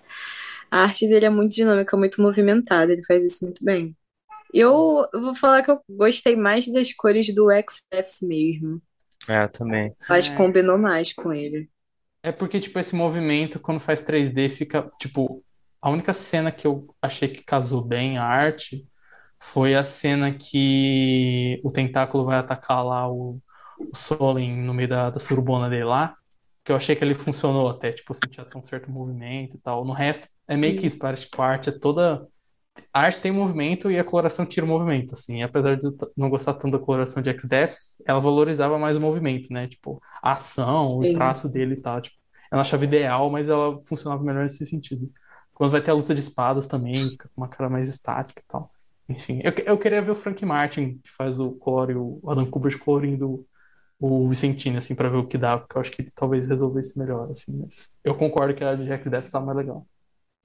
Assim, é uma boa edição de Wolverine, assim, tipo, considerando, ah, uma edição mensal de um gibi de linha que te entretém, te dá uma historinha ah, divertida, com É. personagens que é legal ver junto, né? O Solo e o Wolverine, que eles têm um objetivo que obviamente vai- não vai dar muito certo, mas enfim. ah, é aquilo, de, eu acho que não, é, não, não chega a ter uma importância, mas ao mesmo tempo não chega a incomodar tanto no sentido de, ó, poderia ser uma coisa bem mais legal que isso, porque até dá- tem espaço para na segunda edição ah, aproveitar o lance do julgamento com o Wolverine, assim como foi aproveitado em Carrascos e fazer alguma coisa positiva. Então, ah, acho que começou bem esse time de Wolverine em Judgment Day. Uhum. Concordo também. Achei bem. é, achei.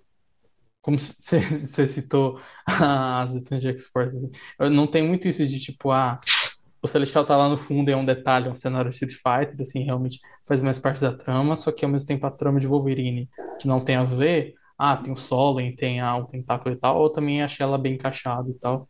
E eu gostei da sacadinha de tipo, ah, o Solen precisa da ajuda pro Wolverine matar um demônio e o, o Wolverine que ajuda do Solen pra matar um deus, assim.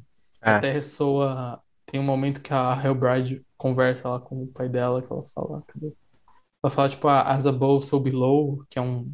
É uma frase hermética que tem mil interpretações, significados e usos em várias culturas tipo, assim, no- é, tanto no céu como na terra, assim, né? É, exatamente. É. Que tem também, tipo, questão com magia, tal, tal, tal, que é um. Fala sobre, tipo, equilíbrio, também pode ser sobre uma. sobre simetria, sobre várias coisas, basicamente. Eu gosto como ele, ele brinca com isso aqui. Eu achei que quando ela cita, a Hellbride cita, eu achei meio nada a ver, assim. Tipo assim, não sei por quê. Aí quando o Solen cita, eu achei mais legal, assim, que já, já tinha mais contexto, eu achei legal essa dinâmica, assim. E eu acho que o Solen também, tipo, essa edição ajudou a estabelecer o Solen com esses personagens. Que o Wolverine tem vários, mas que X-Men também tem vários. Que é esse personagem cinza, assim, né? Tipo, às vezes ele tá a favor, às vezes tá contra, às vezes tem que ter uma aliança inusitada para os dois se beneficiarem. Eu gosto disso, assim, tipo. Eles Tem um. programa que vocês falaram das edições da Panini, hosts de espadas, não sei, que, que a Letícia falou sobre o lance dos, dos vilões do Wolverine, tem essa questão dessa parte bestial, tal, tal, tal, dessa questão também de apelo sexual também e tal. Eu acho que o Sol, ele se encaixa nisso, ele também se encaixa nesse lance Encaixa dinâmica, muito. assim, de vai e vem, sabe? Ele não é um cara que chega, eu quero matar o Wolverine, puta que pariu, eu odeio você, logo, vou matar sua mulher. Não, ele é um cara meio que vai tá lá. Sabe, tá lá. E às vezes o Wolverine fala, ah, vou matar esse cara, e às vezes ele fala, ah, preciso da ajuda desse cara. Eu gosto dessa, dessa dinâmica, assim, deles, assim. Espero que o Percy continue, continue usando o Solen mais pra frente, assim, em outros arcos, assim, que é uma adição legal. Também foi o- um personagem que ele criou que eu gostei. Acho que ele faz muito sentido com o Wolverine, já falei aqui o porquê.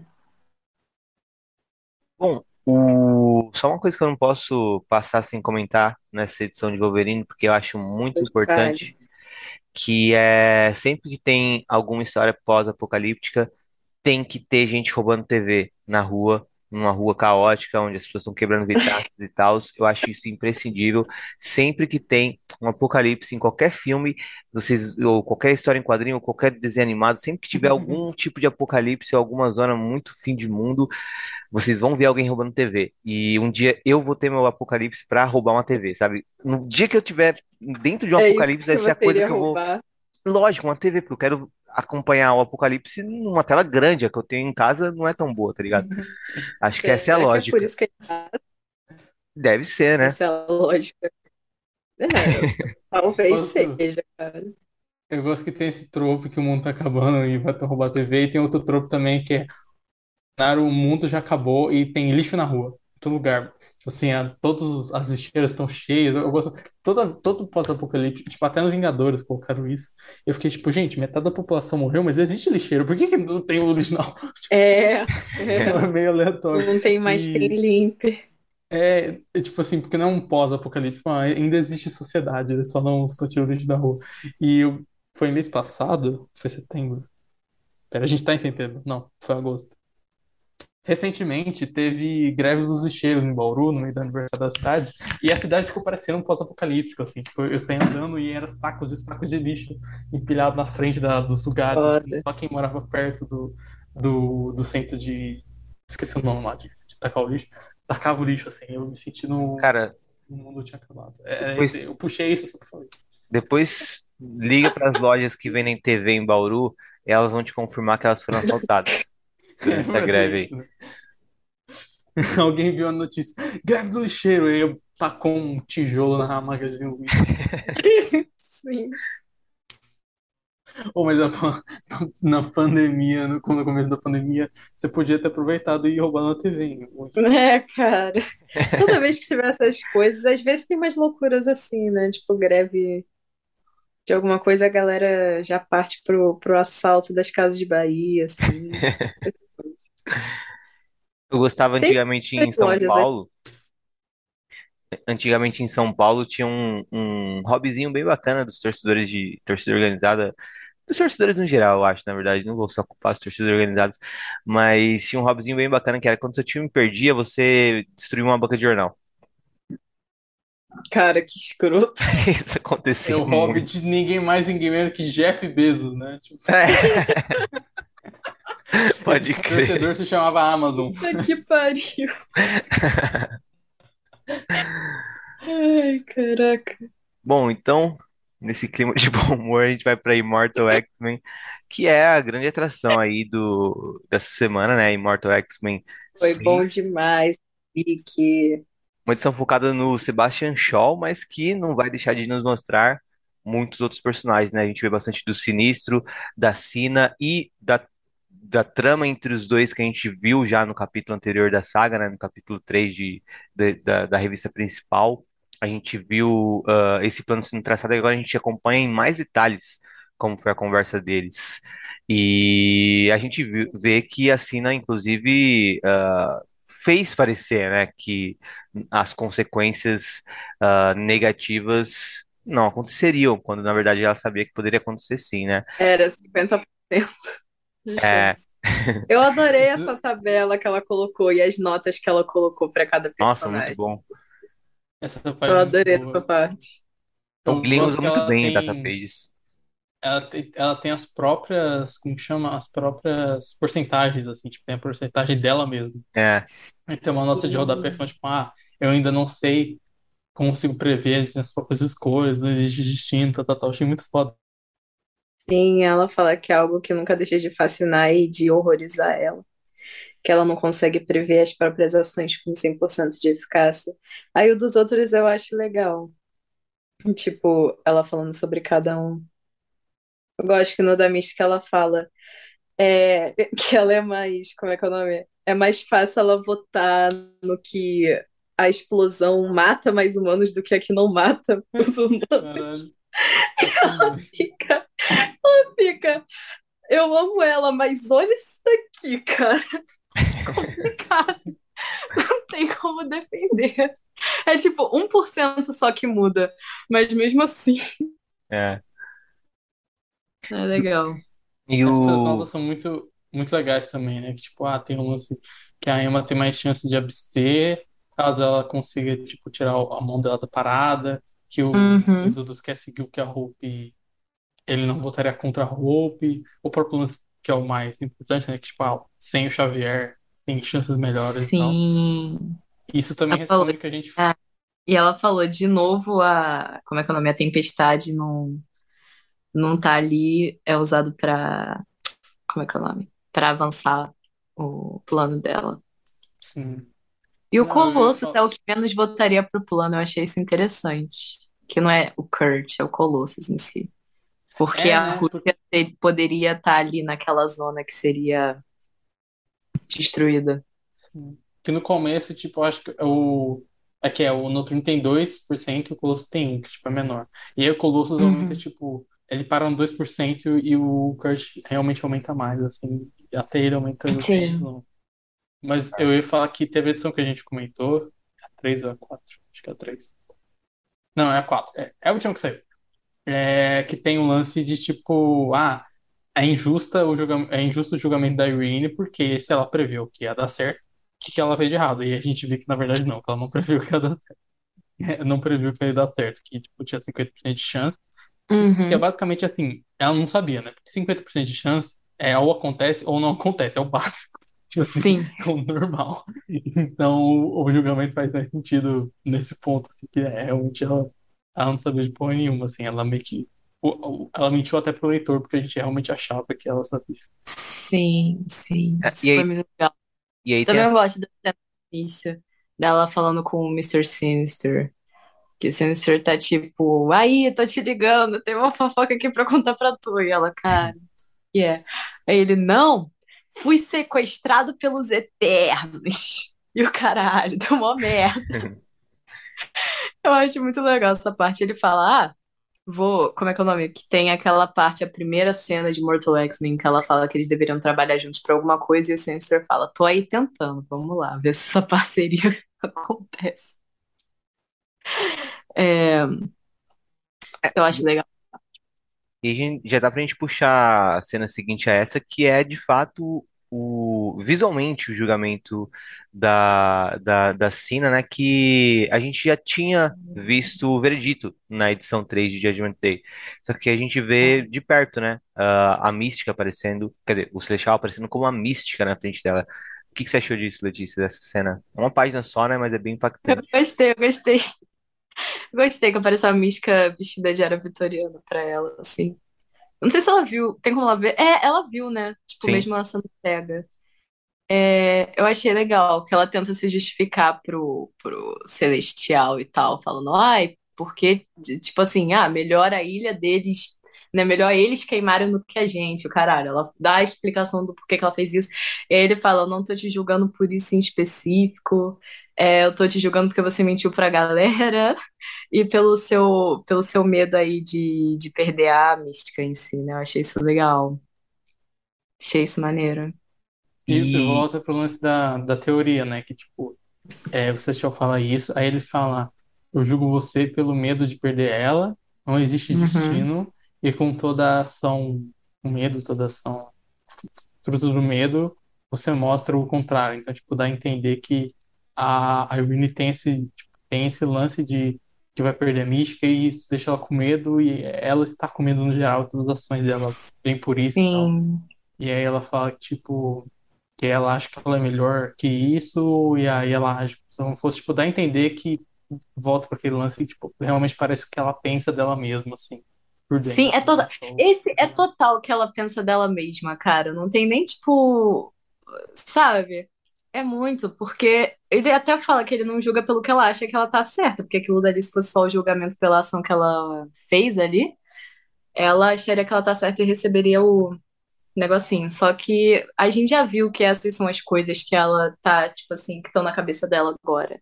Os medos dela de agora. Então, assim, eu- esse é muito, tipo, que corrobora demais pra teoria de que é você que se auto-julga, sabe? Que ela tá se auto-julgando total ali. Tipo, porque, né? Enfim. E, tipo, o Celestial fala, tipo, ah, não, não julgo. Ele fala que não julga pelo que aconteceu, ele fala que ele julga por ela ter mentido. Isso é interessante também, porque isso também casa com o lance Hum. dela, porque na tabela da- das chances de votar sim, tem as próprias porcentagens, né? E aí tem a própria Sim. questão que ela tem menos chance de votar positivo se revelasse. Então, tipo, é, também, ela sabia que ela estava mentindo, ela sabia que ela estava ela tava fazendo, e aí o Celestial cobra isso, assim, ela, é. Sabe, que ela não fez achando que estava tudo certo, que ela sabia que estava mentindo e tal. Que é legal porque recontextualiza a edição anterior, porque aí realmente agora, tipo, esse julgamento da Irene pra mim é um lance meio tipo, hum, sabe? Porque parecia que não podia estar fora da teoria, também foi um julgamento meio, tipo, injusto, tal, tal, tal. Só que vendo desse jeito, aí fica claro, tipo, é um julgamento que faz sentido e que também cai na nossa teoria que a gente tá, tá, tá promovendo Sim. aqui. Não é só o, não é só o. Celestial sendo homofóbico. Exatamente. E- Então, ele ganha, ele perdeu um ponto, quer dizer, ele ganhou um ponto com esse lance da Irene e ele perdeu sendo homofóbico com Somos. Então, assim, ele ainda tá no. Ainda tá empatado.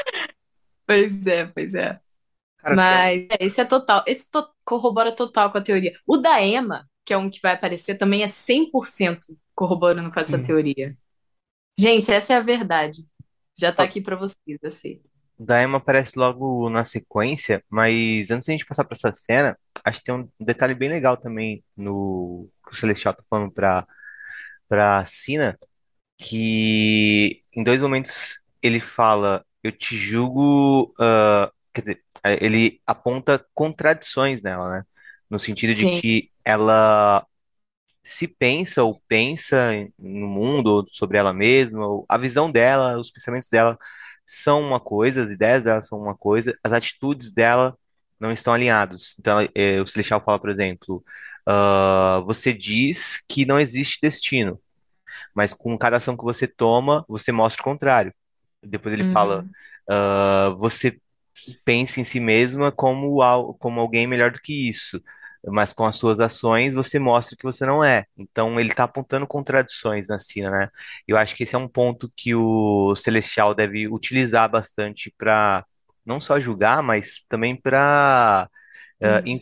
não influenciar, mas ah, é talvez influenciar um julgamento hum, da pessoa mesmo nela mesma, sabe? Quando ele pega o Capitão América, a gente pode pensar isso mesmo, sabe?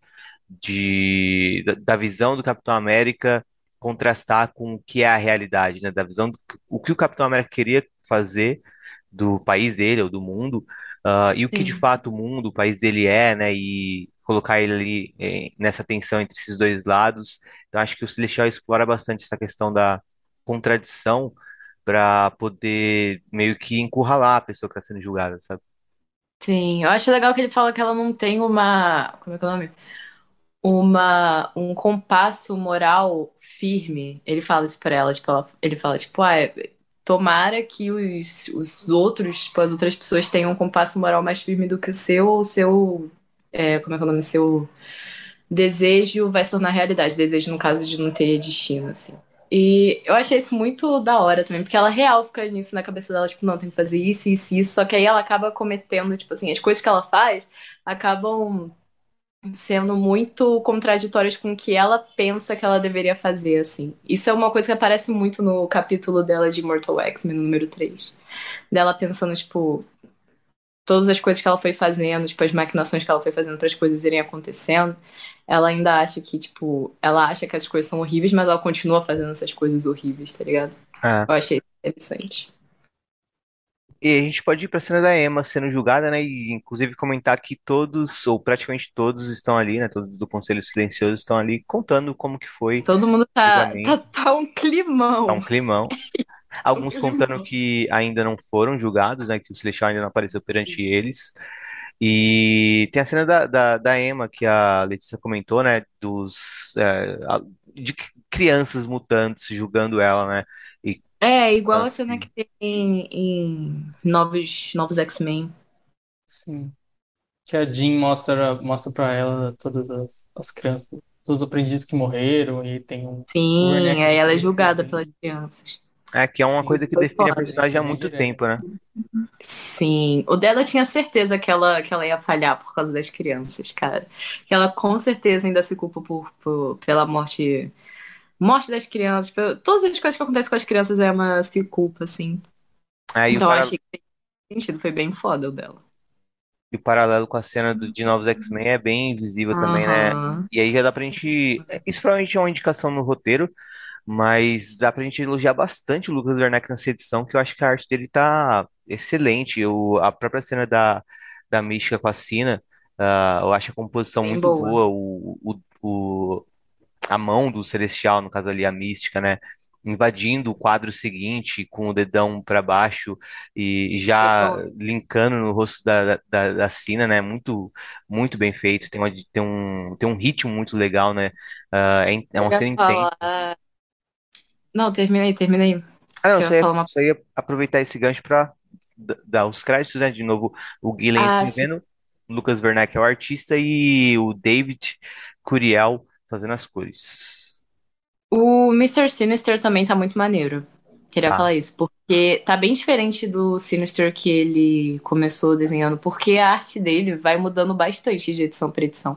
Não sei se, se vocês, tipo assim, repararam tanto nisso, mas o jeito que ele desenha os personagens, tem alguns que mudam bastante, assim, o Sinistro é o que mais muda. Porque nesse daqui ele desenha ele mais parecido com o que o Valério Skit faz, isso, É, sabe? falar encaixa mais com um pouco mais literalmente sinistro, assim. Eu acho esse, esse estilo de sinistro mais legal, então, assim, só a favor.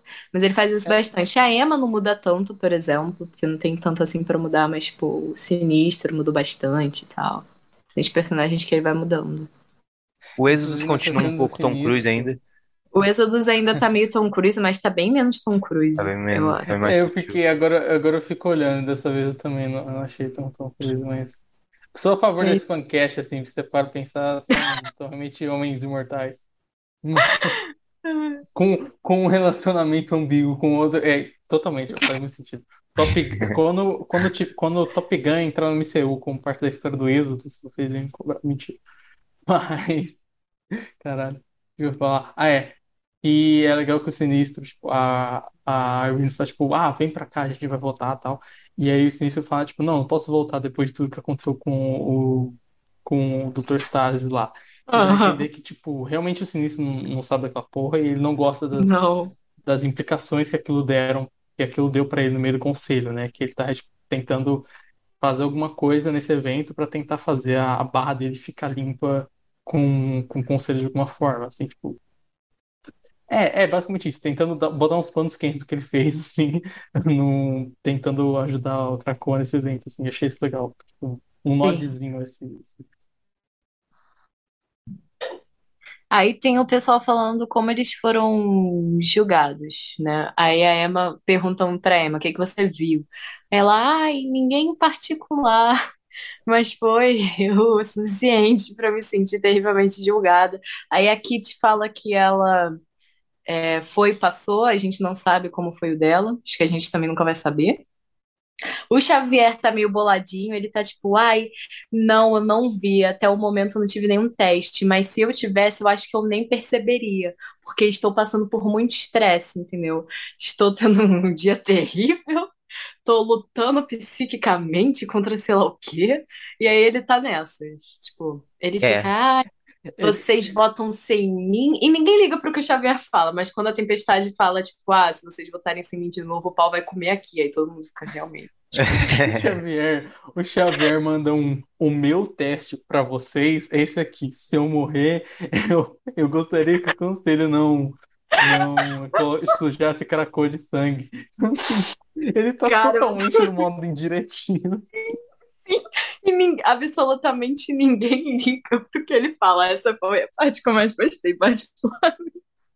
Muito bom. Aí Noturno fala que ainda não apareceu o dele, lembrando que hum, vai ser o próximo Immortal X-Men, o do Noturno, que é o último do evento. É, me lembre de comentar um negócio sobre isso, inclusive. Beleza. A gente fala que o Dr. Nino não foi. é, E ele fala, ai, gente, acho isso horrível, um Deus julgando todo mundo onde já se viu.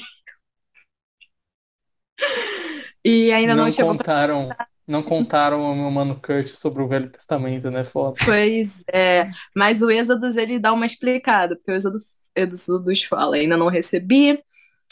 É, E eu também, tal qual o Kurt, eu também não gosto desse falso ídolo que seria melhor a gente, que seria melhor queimado. Muito bom. Aí a Uhum. Mística fala que ela recebeu é, e que ela falhou e ela falou que não vai contar detalhes sobre isso.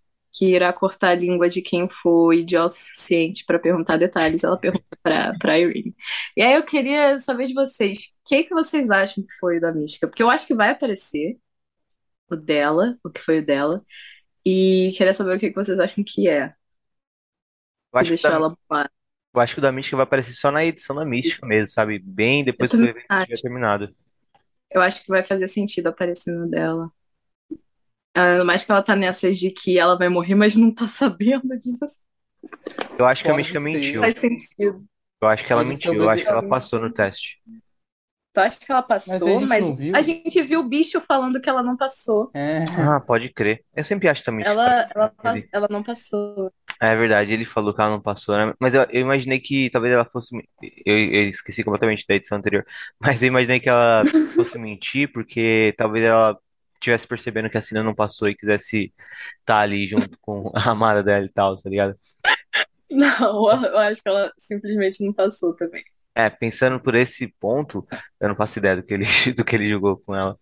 vai ser um noturno bebê num Eu penhasco. também acho que ela... Cara, eu acho super que é o noturno, porque a gente já falou sobre isso alguma vez, eu acho que eles estão voltando com a caracterização de vários personagens, tipo, caracterização que eles tinham antigamente pra Era de Krakoa. Estão ignorando várias coisas sobre vários personagens. E na dela, durante a. Eles estão voltando bastante com a caracterização da época do Claremont.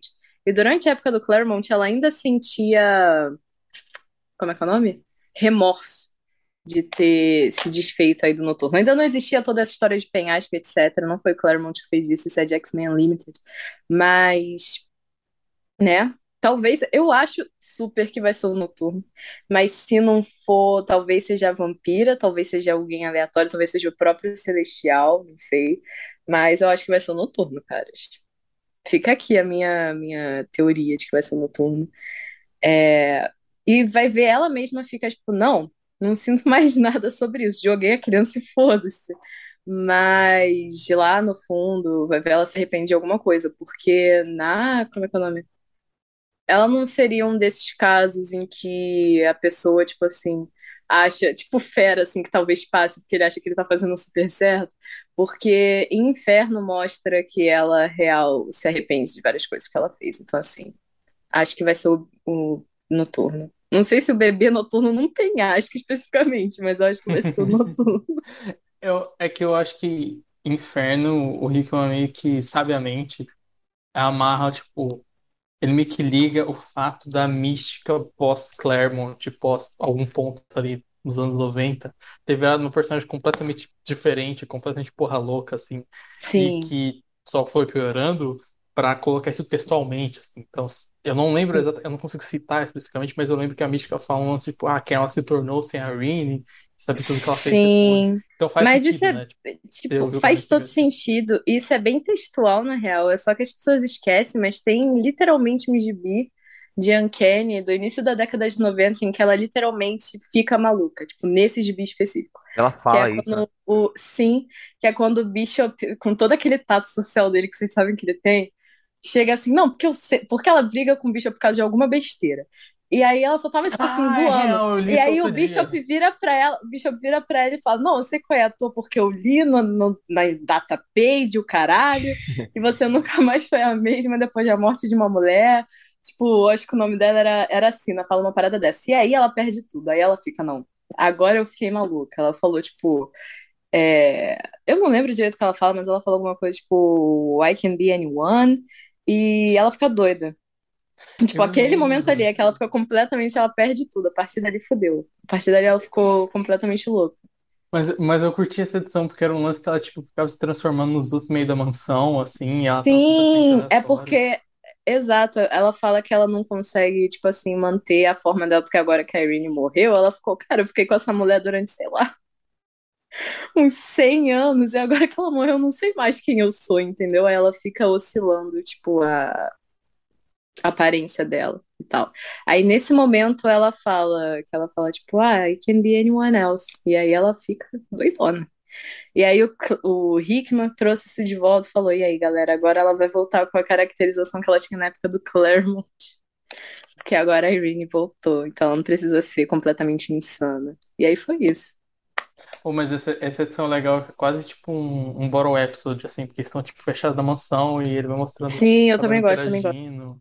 O Scott querendo, querendo ficar com a, com a Betsy tentando afundar na mente dele. E a gente chega, Scott, você tá pensando no quê? E ele ali, porra, eu, sério, eu tô lendo isso recente, eu, ah, foda-se, assim, eu também já fui detetor de anos 90, mas isso, isso é muito legal, essas dinâmicas. Sim. Todo mundo tá reunido na mansão, duas equipes diferentes, com, sei lá, 20 pessoas. Essas dinâmicas de estarem andando, É se legal, legal. e conversando. Não é legal as consequências que tem pra Mística as a character, mas essa história em si eu gosto, acho boa. Aquela É. fase de- dela na, na X Factor lá é boa. Eu, Eu cheguei- gosto, eu gosto, cara. Eu não sei se eu posso dizer pra você que isso é boa, mas eu gosto. É isso. Justo, justo. Eu gosto, eu gosto da caracterização dela no X Factor. Depois que vai ficando pior, nos anos 2000 vai ficando pior, mas. E algumas coisas dos anos 90. Mas enfim, eu, tô, eu foquei muito na mística, galera, desculpe. Mas é isso que eu acho. A gente vai ver daqui a pouco, daqui a dois meses. E aí vai passando pros outros. Aí acho que de, para além disso que a gente comentou, ah, tem outros dois pontos de foco aqui, né? Ah, o Shaw, né? Que é a capa de- da revista, mas acho que dá pra gente deixar por último. Mas antes dele tem o momento do Êxodos, né? Que o Êxodos é julgado ali na frente do conselho mesmo, e dá pra gente perceber que outras pessoas veem a visão que o Celestial tá conjurando, né? E, enfim, Letícia e Bruno, falem aí sobre essa cena do Êxodos. Achei de cunho homoafetivo, Henrique. Minha opinião sobre a cena do Êxodos. Sim. Mas eu gostei. Eu achei interessante que mostra que tem agora isso, né? Porque a da Emma a gente sabe que ninguém viu. E ela tava ali no meio de todo mundo. E a da Irene a gente também sabe que ninguém viu, mesmo ela estando ali no meio de todo mundo, porque ela fala que quem ela viu foi a mãe dela, e ela também tinha que quem ela viu foi a Mística. Então, tem essa, mas a do Êxodos, o, o cara fala: Não, vou mostrar pra todo mundo a verdade sobre o Êxodos aqui agora, nesse conselho. Que eu Mais falei, cara, o vez. Celestial tá se divertindo muito. Mais uma vez homofóbico, né? Não, 2 Deu a 1 um. pra essa sentir. semana, ó, essa semana tem placar 2 a 1 um, tá? Ele ajudou ligeiramente a causa com a Irene, mas ele tipo, dois, dois momentos de homofobia Dois momentos. Ele E falou: ele mostrou pra todo mundo, isso é que é o pior, ele mostrou pra todo mundo. Ele mostrou o- todo mundo. O Cavaleiro Foi? Negro ainda fala: Ah, é. Ah, não, esquece. Eu ia ler errado. Eu ia falar que esse lance de mortal sim, eu ia ler que era outra coisa, mas na verdade fala Não, ele fala. ele dá a que- vida por ele, que é um pecado. Tá tudo bom. Mas ainda assim, ainda assim Sim. foi foi. Foi, foi, porque o Êxodos fala, não, porque e é muito bom porque tem a narração em off do, do, do Shaw, ele tá tipo, meu Deus do céu, é sério que ele tá comprando e que ele tá acreditando nessa porra. E aí tá o Êxodos, não, eu te amo. Ele fala, I love you. É, eu te amo, mas o meu trabalho tem que continuar. Então, eu não posso me sacrificar pra ficar com você. E aí o Shaw tá tipo, ah, pelo menos um momento assim de senso nesse maluco. É muito bom que o Êxodos mandam o Celestial manda a visão do Cavaleiro Negro falando, troca de lugar comigo pra me salvar, tá, tá, tá. O Êxodos fala, não, não, não, eu, tenho que fazer a igreja aqui. Tá, Não dá, Sim. não dá não, né? mas eu te ajudo, tá? Eu, te- eu vou, eu vou lá te ajudar. E, e aí o Sim. Michel fala isso, tipo, ah, finalmente tem um senso e tal. E aí tem a cena muito boa dele, dele tirando a roupa e se aproximando do fogo, e o fogo é Sim. real. Então, tipo, o Celestial realmente cria uma projeção que interage com pessoas, assim. Isso, isso que eu achei doido. E aí a roupa dele vai se desfazendo, ele vai andando assim, e aí ele, ele senta Sim. porrada no, no, no Êxodos, no caso, mas também depois no próprio, Tadinho. próprio demônio. Sim. E E o Êxodos passou, hein? é, o Jesus passou. Tem, tem Ele também acha que ele a, tá fazendo de mutante. tem também a cena que o demônio tá puxando o namorado do Êxodos Sim. e que tá esticando a mão pro Êxodos, e o Êxodos tá esticando a mão pra ele, que tem a referência ao quadro lá, né? Sim. Ai, gente, eu achei triste. Eu fiquei triste do Êxodos de novo passar por isso. Tadinho. Bom, e aí a Mas gente tem é, só o. salva ele. É, e aí a gente tem o Shaw salvando ele. E aí, aí, aí sim a edição começa a ser mais sobre o Shaw, né? Mas antes a gente já teve um flashback dele criança e também dele Sim. depois de ganhar seu primeiro milhão, indo visitar o túmulo do pai dele, ah, Queimando. Queimando dinheiro lá Eu no gostei muito dessa cena, porque ele é. fala, tipo, ah, na era medieval, a igreja, você podia pagar pelos seus pecados serem perdoados, e eu tô fazendo o contrário aqui. Se existir algum céu, eu quero pagar pra você continuar no inferno. É, é, E ele tipo, fala a palavra Hellfire, que é importante, tem que ter o branding. é, ele tá, ele tá dando, ele tá queimando dinheiro para manter o fogo do inferno queimando, ah, Pai dele. né? Ali ele E, soube. e vale, É muito bom a, o texto, né? Que ele faz, tipo, ah, é, tipo, uma época Sim. que a igreja vendia você conseguir pagar passagem de uma pessoa pro céu, eu quero o contrário, eu quero que o, o fogo do inferno continue queimando com meu pai, cara, muito foda. Bom demais, bom demais. Vale Achei muito destacar a arte também, né? Porque eu achei a caracterização do Shaw muito boa, mesmo Também. com as diferentes idades, né? Talvez não dê pra reconhecer tanto assim na versão dele criança, né? Mas a versão dele mais jovem ali ah, carrega bastante e dá pra perceber que aquela versão realmente envelheceu porque a gente tá vendo agora, sabe? Eu acho bacana quando a arte trabalha detalhes assim, porque às vezes fica muito diferente uma versão mais jovem de um personagem que a gente conhece velho, às vezes você não consegue nem Fica muito genérico, né? Mas aqui eu achei bem trabalhado. Sim, ficou muito bom. Ah, um fun fact. É, porque várias pessoas não sabem do, da história de origem do Sebastian Shaw, mas vocês se recordam aí, ouvintes, talvez sim, talvez não, de X-Men Legacy, do Mike Carey, em que é revelado que o Sebastian fez parte do Black Moon Project, que era um projeto aí que o Mr. Sinister estava envolvido, o mesmo que o Xavier participou quando era criança, porque era, tipo assim, com... Tinha ali as crianças, umas crianças mutantes, tinha o Xavier e tinha o próprio mini Sebastian. E o pai do Sebastian meio que vendeu ele para o Mr. Sinister nessa, de fazer experimento com essas crianças e tal. Teve isso. E Mr. Sinister fazia parte desse projeto. E pelo que a gente sabe, a Irene também, mas a gente não sabe o que ela fazia lá. O Sinister colocou parte dele nessa, nessas pessoas para quando se ele morresse, ele renascesse, né? Então, ele tava. E tinha alguém que tava matando essas pessoas, né? Em quem ele experimentou. E aí o Xavier vai atrás para saber e tal, sobre o passado do pai dele, toda aquela coisa.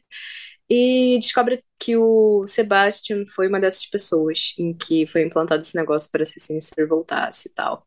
Voltar no corpo de alguém, poderia voltar no corpo do Sebastian. O pai dele vendeu ele para fazer essas. pro Sinister fazer esses experimentos aí nessa época. É, isso é bem no comecinho do run do, é, do, na verdade, do título Legacy. Legacy do Mike Carey. A gente comentou já essas edições que a gente é, citou agora num dos nossos episódios da saga dos anos 2000. Não vou lembrar Verdade. qual assim de cabeça, mas enfim. E quanto ao julgamento do, do Shaw ser a Emma? O Shaw ficou bem surpreso. Vocês também ficaram? bom. Eu. Eu não sei se eu fiquei, cheguei a ficar surpresa, mas eu achei muito bom. Porque ele achava que ia ser o pai dele, né? Ele ficou, É. ah, deve ser meu Ele já pai. virou falando, oi, pai. É, e aí era a Emma, tipo, aparecendo toda de diamante e tal. E ela só fala, Sebastian Shaw, você foi julgado, e coloca o dedo pra baixo. Ela não, não explica nada, sabe? Se deixar, não explica nada, que eu achei muito foda. E ele começa, ele fica muito puto, porque ele começa a gritar com o Celestial, o Celestial não tá falando absolutamente nada, só a Emma de diamante, que tá muito bonita, inclusive. E a Sawyer falando, Frost, você acha que eu respeito essa mulher, fazer tudo pelas crianças? Isso é ridículo, ela é igual a mim. Aí ele fica nessa, tipo, ah, ele fica tentando gritar com ela. Ele fica, não, porque ela é igual a mim, ela também só quer dinheiro, só quer poder e etc. E ele fica acusando a Emma das coisas que são, tipo assim, o pecado dele próprio, entendeu? Eu achei isso muito foda. É, e É, é muito. o... ele tenta fazer o que o Scott fez, na verdade, né? De, tipo, falar que não aceita aquela figura julgando ele por ser tratada a Emma e não dá certo no caso dele. Eu acho que até mais tipo um lance de fragilidade, assim, porque ele fica meio tipo, ah, total. a Emma não, porque, tipo, tentando forçar que a Emma é igual ele, que na verdade ele não é tão ruim, tal, tal, tal, sabe? Tipo, pa- parece que ele vê ela e dá esse, dá esse gatilho, assim, nele, ele fica muito puto por ser, ser lembrado, não só da figura dela, mas dela como uma pessoa pra julgar ele, que, É, que não, seja superior também. a ele de algum jeito. Isso é bem foda. É, e ela também faz pelo dinheiro, ela também faz pelo poder, tal, tal, tal. Eu até gosto que ele Uhum. cita isso de, tipo, it for the children, porque é, é foda como, tipo, o Gillen sabe referenciar e pega muita coisa, assim. E a fase Hickman é um lance, especialmente Xbox, é um lance meio, tipo, instantaneamente icônico. né? Então, tipo, aquele Sim, painel da Emma falando One More Time for the Children é muito icônico. E, é É. demais. especificamente, isso de retomar isso de Emma e crianças como algo, um aspecto do personagem, tipo, não só isso, mas o Shaw citar isso, sabe? E, tipo, ele citar algo que é meio que extra-texto, porque isso é muito referencial a coisas que são, sei lá, não necessariamente o Shaw viu, mas que o leitor entende, sabe? E é legal como ele faz isso, essa, meio que citação, assim, tipo, I do it for the children e tal, assim. E eu acho a cena antes muito foda. Porque a cena antes é meio que o julgamento, né? Dá a entender, pelo menos. Que é, ele recebe lá uma proposta no computador que o, a Orc está tá procurando por, é, tá procurando alguém para investir em armas mutantes, tal, tal, tal. E aí ele fala, tipo, ah, sempre me perguntam se eu, se eu me, me arrependo de investir nos sentinelas. Lógico que eu me arrependo, lógico que sim. Se eu tivesse feito antes, eu poderia ter feito mais uns pontos, ganhado mais uns pontos. Então, é tipo, sim, é- é- é- ele é um, um filho da puta, e ele vai, ele compra tudo e aparece o Celestial atrás nessa, nessa Sim, visão e sabia que era um teste e tal. Só que o que ele fala é muito filho da puta, assim. É tipo, é meio que estabelece é, como cada edição explica o personagem. O Shaw é basicamente, tipo, é, é basicamente o, o, o vilão é o capitalismo, no fim das contas. Tipo, o sim, Shaw é o cara total. mais. É, qual que é a palavra da pessoa? Dinheiro. É, ga- ganancioso e puramente, que tá ali puramente por dinheiro e poder e foda-se. Assim, tá? Quando ele fala isso, é bem claro. Eu acho que por isso que o Celestial até puxa isso dele, assim. E aí volta pro que a gente tá falando, tipo, ele pega a Emma especificamente pra julgar isso, e aí o Shaw fica puto, falando, tipo, não, porque ela também, ela também faz isso pelo poder, ela tá, você não pode me julgar e tal. E dá a entender que, tipo, o Shaw sabe o que, que ele tá fazendo, sabe que ele tá sendo filho da puta. Não é uma situação de fera, que o fera nem, sou, nem foi julgado, mas vai ser um outro exemplo. Ele, ele deve achar que tá certo. Não, tipo, o Shaw realmente sabe que ele tá sendo filho da puta e tá fazendo isso por dinheiro e, e boa, sim, assim, sabe? E, e é legal esse aspecto, que ele puxa isso pra julgar ele, pra apresentar o personagem, assim, porque apesar da gente conhecer, né, é uma série que tá no começo e que uma série cada edição tem foco em um, então, tipo, ele foca especificamente nisso pra apresentar o Shaw, sabe? Ele não vai, tipo, ele podia ter, sei lá, focado na relação dele com mulheres, por exemplo, também é algo bizarro, onde ele é um filho da puta e tal. Mas ele focou nessa parte específica e tal. Também Eu achei legal. E essa então parte específica também se liga com mulheres, porque a Lourdes morreu, entre aspas, para os sentinelas que ele Verdade. deu dinheiro. Então, né? Tá tudo aí. E é interessante porque eu acho que no, como é que é o nome? No, na versão do Jerry Duggan, o Shaw tava mais, tipo, ai, um pouco mais arrependido disso, dos sentinelas, e aqui ele já tá, tipo, não arrependo de porra nenhuma. Deveria ter comprado antes. Condiz mais com o personagem, inclusive. Sim, eu acho que eu acho essa versão melhor, assim. Ah, Tipo, ele é um cara que você não precisa redimir, tá ligado? Ele pode total. continuar sendo filho da puta do caralho.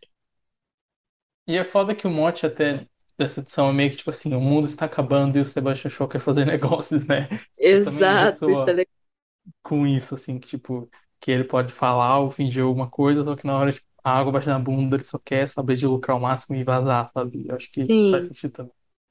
E ele ainda tá nessa de pensar, tipo, ah, ele acha que o mundo não vai acabar mesmo, tá ligado? Que assim, ele tá certo, todo mundo sempre salva mesmo. Ele fala, vou fazer negócios pra quando o mundo não tiver acabado eu tá assim na frente. E ele vai fazer negócios com hairstyles, Eros. Aí, aí entra duas cenas de negociações, né? Essa com o Eros. Tem Ah, um pouco na TV ali, Henrique. ah, então foi aqui que eu vi alguém roubando a Foi TV. aí, no Ah, Wolverine. tá. Eu Então, não vi ó, no Wolverine, retira mas os, eu fiquei. Eu devo estar vendo mal. Retira os créditos ao Percy e dou os créditos devidamente ao Gillen, que colocou a cena que eu queria aí. Mas, enfim. Eu acho que O- foi mais o Lucas Werneck, assim, talvez. Ah, Que o pode Guilherme crer. Isso, isso, falou, ah, bota é, o não, pessoal. é. Boa, Lucas Werneck, porque isso aqui não é uma coisa que acho que teria anotado no, É, no o, o roteiro roteiro que é especificamente, tipo, né? as ruas estão empolvorosas, tá todo mundo, o mundo vai É, acabar e tal. E aí eu acho que o Werneck teve a mesma ideia que você teve na sua É. cabeça, de mundo tá acabando e falou, o pessoal gente deve estar roubando roubando televisão. Bom, e aí ele, ele tem Anjo uma. tá no Clube do Inferno, vocês perceberam isso? Sim, sim, é conversando com alguém, né? É, Não dá pra saber quem, mas é, eu percebi isso. Acho que inclusive vem bem a calhar, porque é, tem todo, tem toda. O, o, o, o Shaw, ele é muito é, como um demônio aqui, né? Nessa, nessa edição, ele é não um demônio, mas tipo o diabo em si, né? Tipo, ele é uma figura diabólica aqui. sim. E ele, ele tá conversando com o Eros e faz meio que um trato ali ah, que a gente não sabe bem o que, o que foi, né?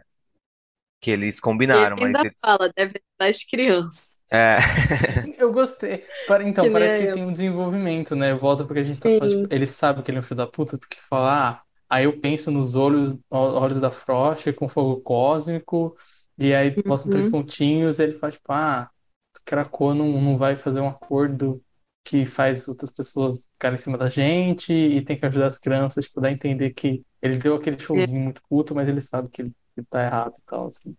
sim. Se ele não soubesse que ele tá errado, ele teria recebido o dedão positivo. Exatamente. E fala que a Celine estava fazendo acordos com a pessoa que a gente vai falar sobre agora, que eu achei interessante. é bem interessante isso, que, e essa pessoa é a. Não tem tradução ainda em português, Mother Righteous, Martha Righteous. e é uma personagem Ele faz criada. pacto ali, né? Ele, porra, mete um coração É, humano, sinistro, né? O, o, o ritual que ele faz ali. E aí real ele, Clube do ele invoca ela assim, né? E é uma personagem criada em Legion of X, né? Ela já apareceu ali nas primeiras edições de Legion of X tentando oferecer um, fazer um pacto ali, oferecer alguma coisa pro Legião e o Legião recusou, né? E ela aparece aqui novamente. Eu, eu, eu acho que tá fazendo muita falta a edição de Legion of X, talvez, Tá ah, muito. é, talvez muita coisa ah, tenha acontecido nessa edição que esteja atrasada, sabe? Pra ela aparecer aqui também e pra ela ter relação com a Selene. E é legal ver como eh, esses pontos em que produtivamente as revistas se aproximam, né? A gente vê aqui uma revista do Gillen, ah, a Immortal se aproximando bastante da Legion of X, né? Que ah, é, não, seria assim uma conexão que a gente faria logo de cara, né? Tipo, imagina Uhum. que X-Men, X-Men Red e Immortal X-Men estão mais próximas e as outras nem tanto, né? Mas é legal ver esse personagem que surgiu em Legion of X aparecendo aqui de uma maneira misteriosa, né? A gente também não sabe que O tipo de acordo que eles vão fazer ali. que que vocês acham que ele vai fazer de acordo com ela? Eu não tenho ideia nenhuma. Eu também não faço ideia, cara. Eu nem eu nem tô em dia com Legion of X pra ter uma dica assim do que vai. Ah, ela é tipo uma deusa que ela é meio deusa, meio Loki, assim, meio deusa da trapaça. Ah, sim. Mas eu digo, tipo, se vai ter alguma influência em Legion of X Ah, ou se vai pedir algo Ai, isso eu não faço ideia. Eu li Legion of X, eu também não faço ideia. Eu não lembro se em Legion of X teve algum contraponto, né? Se a gente já sabe, tipo, porque num acordo desses você sempre tem É, alguma coisa, mas fica fez um devendo, né? acordo com ela e virou o motoqueiro fantasma cósmico ali, né? Tipo, pelo É. menos a aparência dele, mas a gente não sabe o que que aconteceu com ele de fato, porque acaba assim a gente saber. E não teve ainda outra edição. A gente não sabe ainda. E É, a gente sabe que ela oferta poder, mas não necessariamente a gente sabe qual hum, que é o lado negativo de aceitar esse acordo, né? sim, é. É, e é legal também falar que o design dela é do Jay McKelvey também, É, o design dela é muito bom, né? Muito que bom, né? é, que é amiguinho do, do Gillian também. O acordo que ele faz com o Êxodos é mais ou menos o quê? Assim, é tipo, pra ajudar Krakoa. E agora o, o acordo que ele faz com essa mulher deve ser alguma merda. Tipo, É, deve ser isso sei mesmo. lá, Com o Eros pedir é uma coisa ser positiva pra Krakoa e com ela é uma coisa positiva pra ele mesmo, né? É, com o Sim. Eros parece que o Eros tá querendo negociar, tipo, ó, vocês falaram isso daí na ressurreição, e aí o mandato ficou puto, a gente vai ter que fazer um acordo, assim, pra, pra Uhum. baixar o, a animosidade das pessoas, assim, deu a entender que é isso, assim, que o Eros tá É. tentando parar esse conflito, assim, então. Uhum. As- O Eros vai dar uma. Como é que é o nome? Vai dar uma conversada com os humanos, sei lá que porra. Mas com a Mother Righteous deve ser alguma coisa zoada. Bom, mais alguns comentários sobre Immortal X-Men? Acho que não. No final tá escrito Try Again. E aí tem a foto do Kurt mostrando que ele é o próximo. É, início do Try Again e a foto do Noturno para a É próxima o edição de Immortal, né? negócio. Que é- vai ser a edição 7 de, de Immortal X-Men com o Uhum. foco no Noturno. Quando eu lembrei que essa edição 7 seria focada no Noturno, eu parei para olhar as, as capas do evento principal, né? E eu achei interessante que a última edição, que é a edição 6, a edição 6 é a última, né? Conferir. Sim. É, a última É edição, que é a edição Noturno. 6, tem vários heróis na capa com o dedão pra baixo, né? Como se talvez eles estivessem julgando o Celestial dessa vez, a coisa tenha se invertido aí no final. Tem o Homem de Ferro, o Capitão América, o Icaris, tem a Cersei, tem o Eros, tem a Jean Grey e tem o Noturno, só que o Noturno tá bem no centro, sabe? E, e ele é o único que tá diferente, porque todos os heróis estão ali nas suas cores e o Noturno tá como se ele fosse uma estátua, sabe? Tipo, ele tá todo num cinza Ai, cara. Uma coisa bem enigmática, assim, e ele ali no centro, e ele sendo o personagem de Immortal X-Men 7, que eh, vem antes dessa edição final também, eu acho que o Noturno vai ter uma importância ah, maior pro final dessa saga, sabe? Acho que seria interessante até de pensar que ele foi um dos personagens que abriu o evento, né? Que lá no comecinho é a cena dele com a Mística e com a Sina. Verdade. O próprio Verdade. trailer do evento é em cima dessa cena dele com a Mística e com a Sina. Em verdade, tô vendo a capa, e é, é assim mesmo. Inclusive, será que... Bom, eu não sei, que depende do atraso, mas será que os julgamentos vão até quando também? Tipo, será que na 4 ou talvez na 5 já começa a rolar outras coisas? Ai, Então, não sei. Eu acho eu, que a do Noturno ainda vai rolar o julgamento dele. no, na sinopse das edições, escrito. No do Noturno tá escrito: mesmo quando você é o coração dos X-Men, tem dias em que você quer arrancar o coração das pessoas. Aí tem o, o dia do julgamento é pra todo mundo, que é passos extremos o Noturno vai tomar é, em nome do The Spark, que é a religião lá que ele tá tentando criar, emplacar em Krakow. Hum, ó, ó, o Solicit de Judgment D4, a sinopse é. Isso aqui com certeza deve ser, ter sido o próprio Guilherme que escreveu, porque é tipo uma linha que não diz nada. É, o relógio tá, tá andando e meia-noite se aproxima, não é tarde demais. Essa é então, edição 4. não, A não edição diz. 5 é, é tarde demais. Então talvez tenha uma virada da 4 para 5 ou na 5, assim. Tipo, Então, nesse não, sentido, os julgamentos acabem, assim. Tipo, pode ter nos times, mas na edição principal já não vai ter mais. não diz muito, mas localiza bem, né? É, Na edição 4, ah, tá próximo da meia-noite, ou seja, tá próximo de se completar as 24 horas. Ainda não é tarde demais, mas tá muito próximo, né? Tipo, do, de ser tarde demais. Então, eu acho que seriam os últimos momentos dessas 24 horas. E Sim. a edição 5, então, se localiza ao final mesmo dessas 24 horas, e aí eles teriam um confronto com o Celestial, né? A própria capa indica isso. E a Uhum. edição 6, o, a- é, tá escrito. Cadê? Deixa eu, deixa eu abrir aqui. E, e a edição 6 está com a descrição, ah, o final apocalíptico do evento do ano, ah, é o final apocalíptico do evento do ano, ah, nada será o mesmo, de novo, né? Nunca é. E ao mesmo tempo sempre é em algumas coisas. E a não ser que os heróis consigam encontrar uma nova maneira de ser heróis, ah, tudo será nada para sempre. Então, acho que tudo se resolve realmente ali na edição 6. E eu acho isso muito incrível, né? Essa premissa de que os heróis precisam encontrar um novo jeito de serem heróis, porque é um lance de ressignificação, né? Eu acho que isso é é Uhum. sempre muito bem-vindo, principalmente em cronologias longas, né? Se pensar esses heróis em, em ressignificar o papel deles como heróis, sabe? E semana que vem? O que a gente tem pra semana que vem? Demolidor. pô. Vai ter a quarta edição do evento já, né? É a quarta edição do evento, X-Force E 32, Red. X-Men Red 6, né? Vai ser bom, vai ser bom. Bom, então ficamos por aqui com mais um episódio sobre Judgment Day e encontramos vocês novamente muito em breve. Ah, é, se você não liga para spoiler e tá comprando as edições da Panini, mas ao mesmo tempo tá ouvindo esses episódios, tá saindo episódios da atual Era de Krakoa conforme ela é publicada no Brasil. A gente tá lançando episódios assim, né? Saiu o Julgamento de Magneto, o episódio que a gente mais falou mal de alguma coisa aqui na história do Utopia X, ah, que foi nosso episódio Muito 61. bom, muito bom. E E piorou bastante, piorou bastante a história pra mim, obrigado. é vocês risada, falaram assim, isso? que, que vocês falavam de alguma coisa, aí ficava um silêncio, aí alguém mencionava uma coisa, tipo assim, começava a achar mais furos, assim, É. um, um grande festival disso, não faz sentido nenhum, assim, eu dei muita risada, muito bom.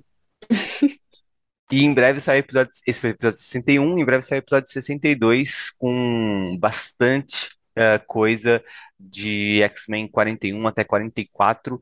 E a gente vai seguir firme até chegar em Inferno. Mas, fora isso, daqui a pouco esse episódio acaba, mas não acaba novamente, né? Porque tem sempre aquele papo extra após a música. Então, um tchau parcial pra vocês.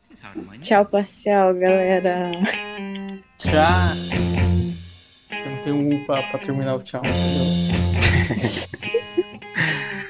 Tchau. né?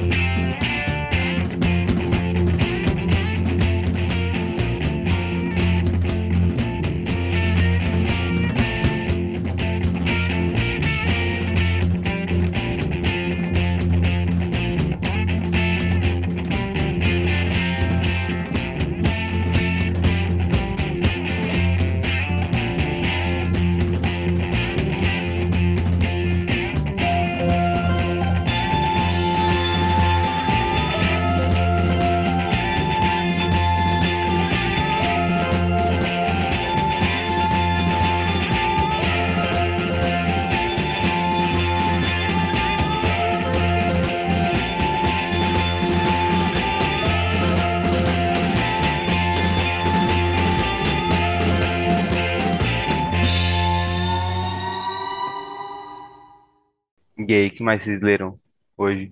Hoje, nada, vou te falar que Nossa, nada. eu, eu acho que eu também não. Deixa eu ver aqui no Get Comics. No, Get, no, no Comixology. Pô, hoje saiu aquele. Full Circle, né? É, eu baixei, eu baixei do mas quarteto. não. Quer dizer, eu comprei no Comixology, eu não li. Tu comprou Eu- no eu acho- Comixology? Não, mentira, porque tava fazendo aquela performance de fingir que a gente não lê isca gringo, mas Ah, é, tá. um. Por um momento eu fiquei em choque, eu fiquei, caraca, o cara realmente rico. estava querendo ler essa. O pior de Essa tudo é que é um gibi oversized, né? Então, gibi, tipo assim, imagina comprar um negócio é oversized. Acho que o Brubaker Baker fala isso, que tipo, ah, que ele não libera as edições deluxe dele pro, pra venda online. E aí sempre reclama e fala, tipo, a edição deluxe são várias edições compiladas num tamanho maior. Todas as edições estão disponíveis online e o tamanho não faz diferença. Tipo.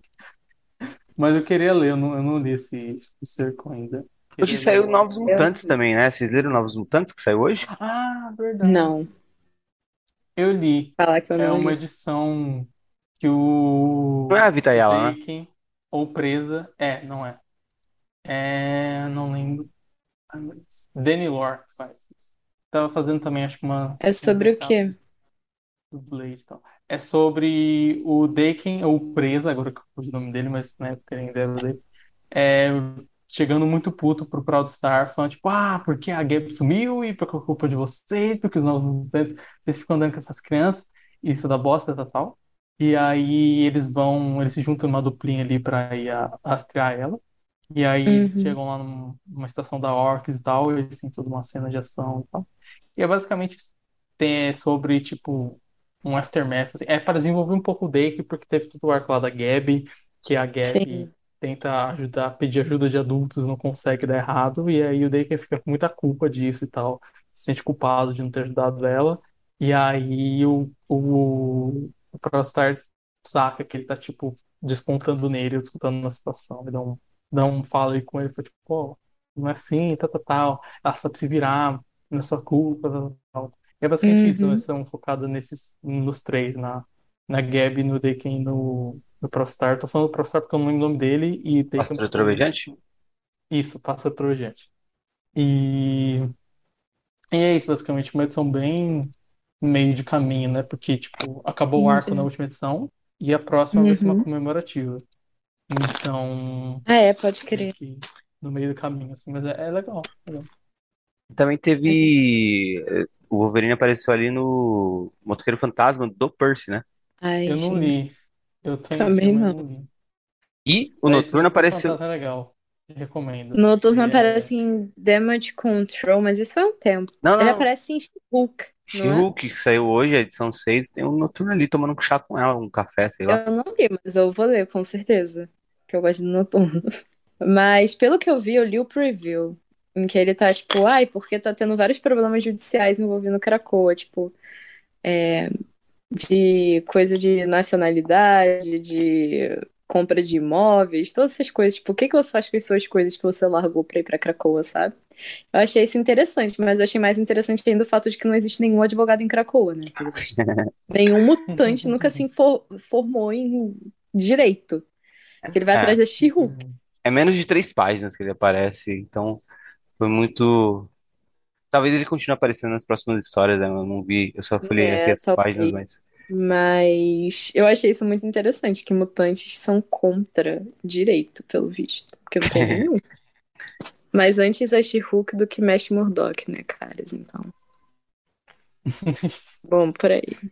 O, o conselho do Matt ia ser é, bote o, o seu o seu irmão gêmeo do secreto no seu lugar, mate ele, Ai, que Jesus. tem mais esses bens e se mude para sair para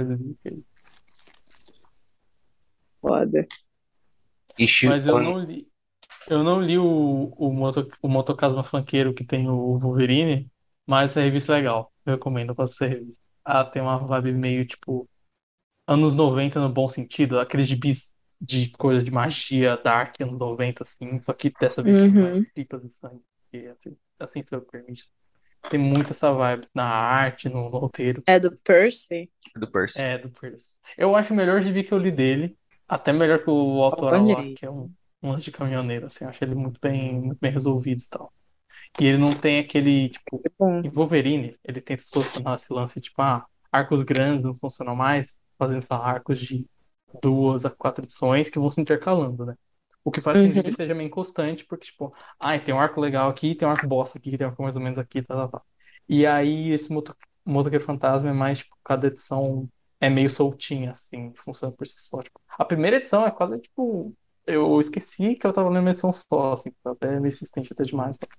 É, então tem uma estrutura mais legal, assim, de, até de ler mensal e que não é tão inconstante, tipo o Wolverine, que eu sempre falo, tipo, se o artista é, é bom, essa é boa, se o artista é merda, essa é merda. Eu acho que é mais bem resolvido.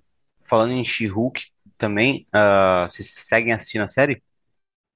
Eu estou Verdade, assistindo, Henrique, eu estou também. assistindo. Vocês, assim como Tá parte do público, ficaram indignadíssimos com algum tipo de dança, pelo que eu ouvi falar? Não, eu achei muito bom, eu achei muito bom. Ou perdi completamente com aquele cara tweetando. Não, porque eles estão no ambiente profissional, não se Nossa, eu vi advogados. Pô, Velho, é uma série, ela é uma mulher verde gigante. Ai, Assim, cara, É tipo o não tweet dá, da não. Letícia sobre o cara que reclamou que apareceu um cachorro em Game of Thrones, né? Ai, é, agora começou a mentirada. A parte do cachorro me pegou muito, cara. Porque o cara realmente ficou tipo, porra, eu não acredito que nessa série que tem dragões aparecendo um pug. É, acho que se você perguntar pra uma criança o que é mais possível que seja verdadeiro, um pug ou um dragão, a criança vai falar dragão, porque o pug é meio surreal, né? Verdade, verdade. Talvez. Realmente. Mas Mas o foda de She-Hulk é ver de repente quem se tornou anti-piadas na Marvel. Assim, tipo, gente, é, do 10 nada todo, tipo, do nada ninguém gosta de piada na Marvel. Cara, Do vocês nada o MCU tem que ser sério. vocês não sentem que, tipo, o, uma parte masculina do público se é, é- é muito mais suscetível a críticas ah, bem fortes quando é, é uma produção que tem uma personagem feminina de Ai, protagonista, tá com certeza, com certeza. Tipo, eu lembro de olha que eu Marvel, tá acho que ligado? esse assim. tipo top humor da Marvel, assim, não que eu gargalhe de reassistir no She-Hulk, mas é um dos que tá mais bem encaixado, sabe? Não, é, mas acho que, por exemplo, você pensa no Peter Parker, tá ligado?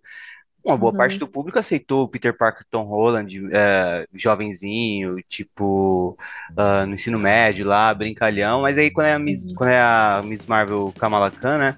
Ah, aí já, tipo, de repente, ai, que chato, negócio Sim. adolescente, tá ligado? Ou até o filme da Capitã Marvel, tá ligado? Teve muita crítica de uns caras que eu via não tendo um senso crítico tão grande quando era um protagonista ah, masculino. Sim, Uns filmes que tão- são tão meia boca quanto o filme da Capitã Marvel, tá ligado? O da She-Hulk eu achei bizarro. A galera já tava invocando o nome do Stan Lee. Falando, não, porque o que o Stan Lee achar? O Stan Lee achar o máximo, cara. Pelo amor de Deus, esse é o cara que apareceu pelado na Marvel. Não, o foda é que, tipo Nossa, não me assim, lembro dessa cena. Essa é história é muito boa, cara. Sabe quem deu essa ideia pra ele? Ele falou, Sam, por que, que você não aparece pelado? Jack Kirby querendo se vingar. Não. Não foi. Quem tu acha que foi, Bruno? É, Quem tu acha Jim que falou isso? Sam? Não. O Jim Shooter com certeza era contra isso. Não, Quem é, falou isso? por isso que eu que tu pensei não nele. fica pelado? Foi inocente. Tu não fica pelado. Foi inocente que falou. Caralho. Ele. Na época era só, tipo, ela nem tinha escrito nada pra Marvel ainda, ela era só assistente do Louis Simonson. Mas é isso. E, o, e ele fez realmente, ele colocou uma revista da Marvel ali na frente e fez a foto. Ele achou incrível, ficou amarradão, falou, pô, vou aparecer sem roupa. Porque isso é uma revista que, tipo assim, a Marvel Fumete é incrível, inclusive. Vocês podem procurar aí, ouvinte, pra ver. Porque é uma revista em que a galera que trabalhava na Marvel falou, vamos fazer essa revista, vamos. E aí é um monte de imagens, assim, contando historinhas deles. E é no meio, assim, quando você abre a revista no meio, era o Stanley pelado. E aí o pessoal, assim, assessores do Stan Lee ligaram no dia seguinte pra Marvel, putaço, tipo, como é que vocês deixaram ele fazer isso? Vocês estão malucos? Censura essa porra. E aí censuraram e colocaram, tipo, ele vestido de Hulk, deitado assim naquela pose, ficou muito ridículo. Mas depois soltaram a foto original do Stanley pelado. Então tem essa. Então esse homem com certeza estaria ali achando incrível a Chic dançando.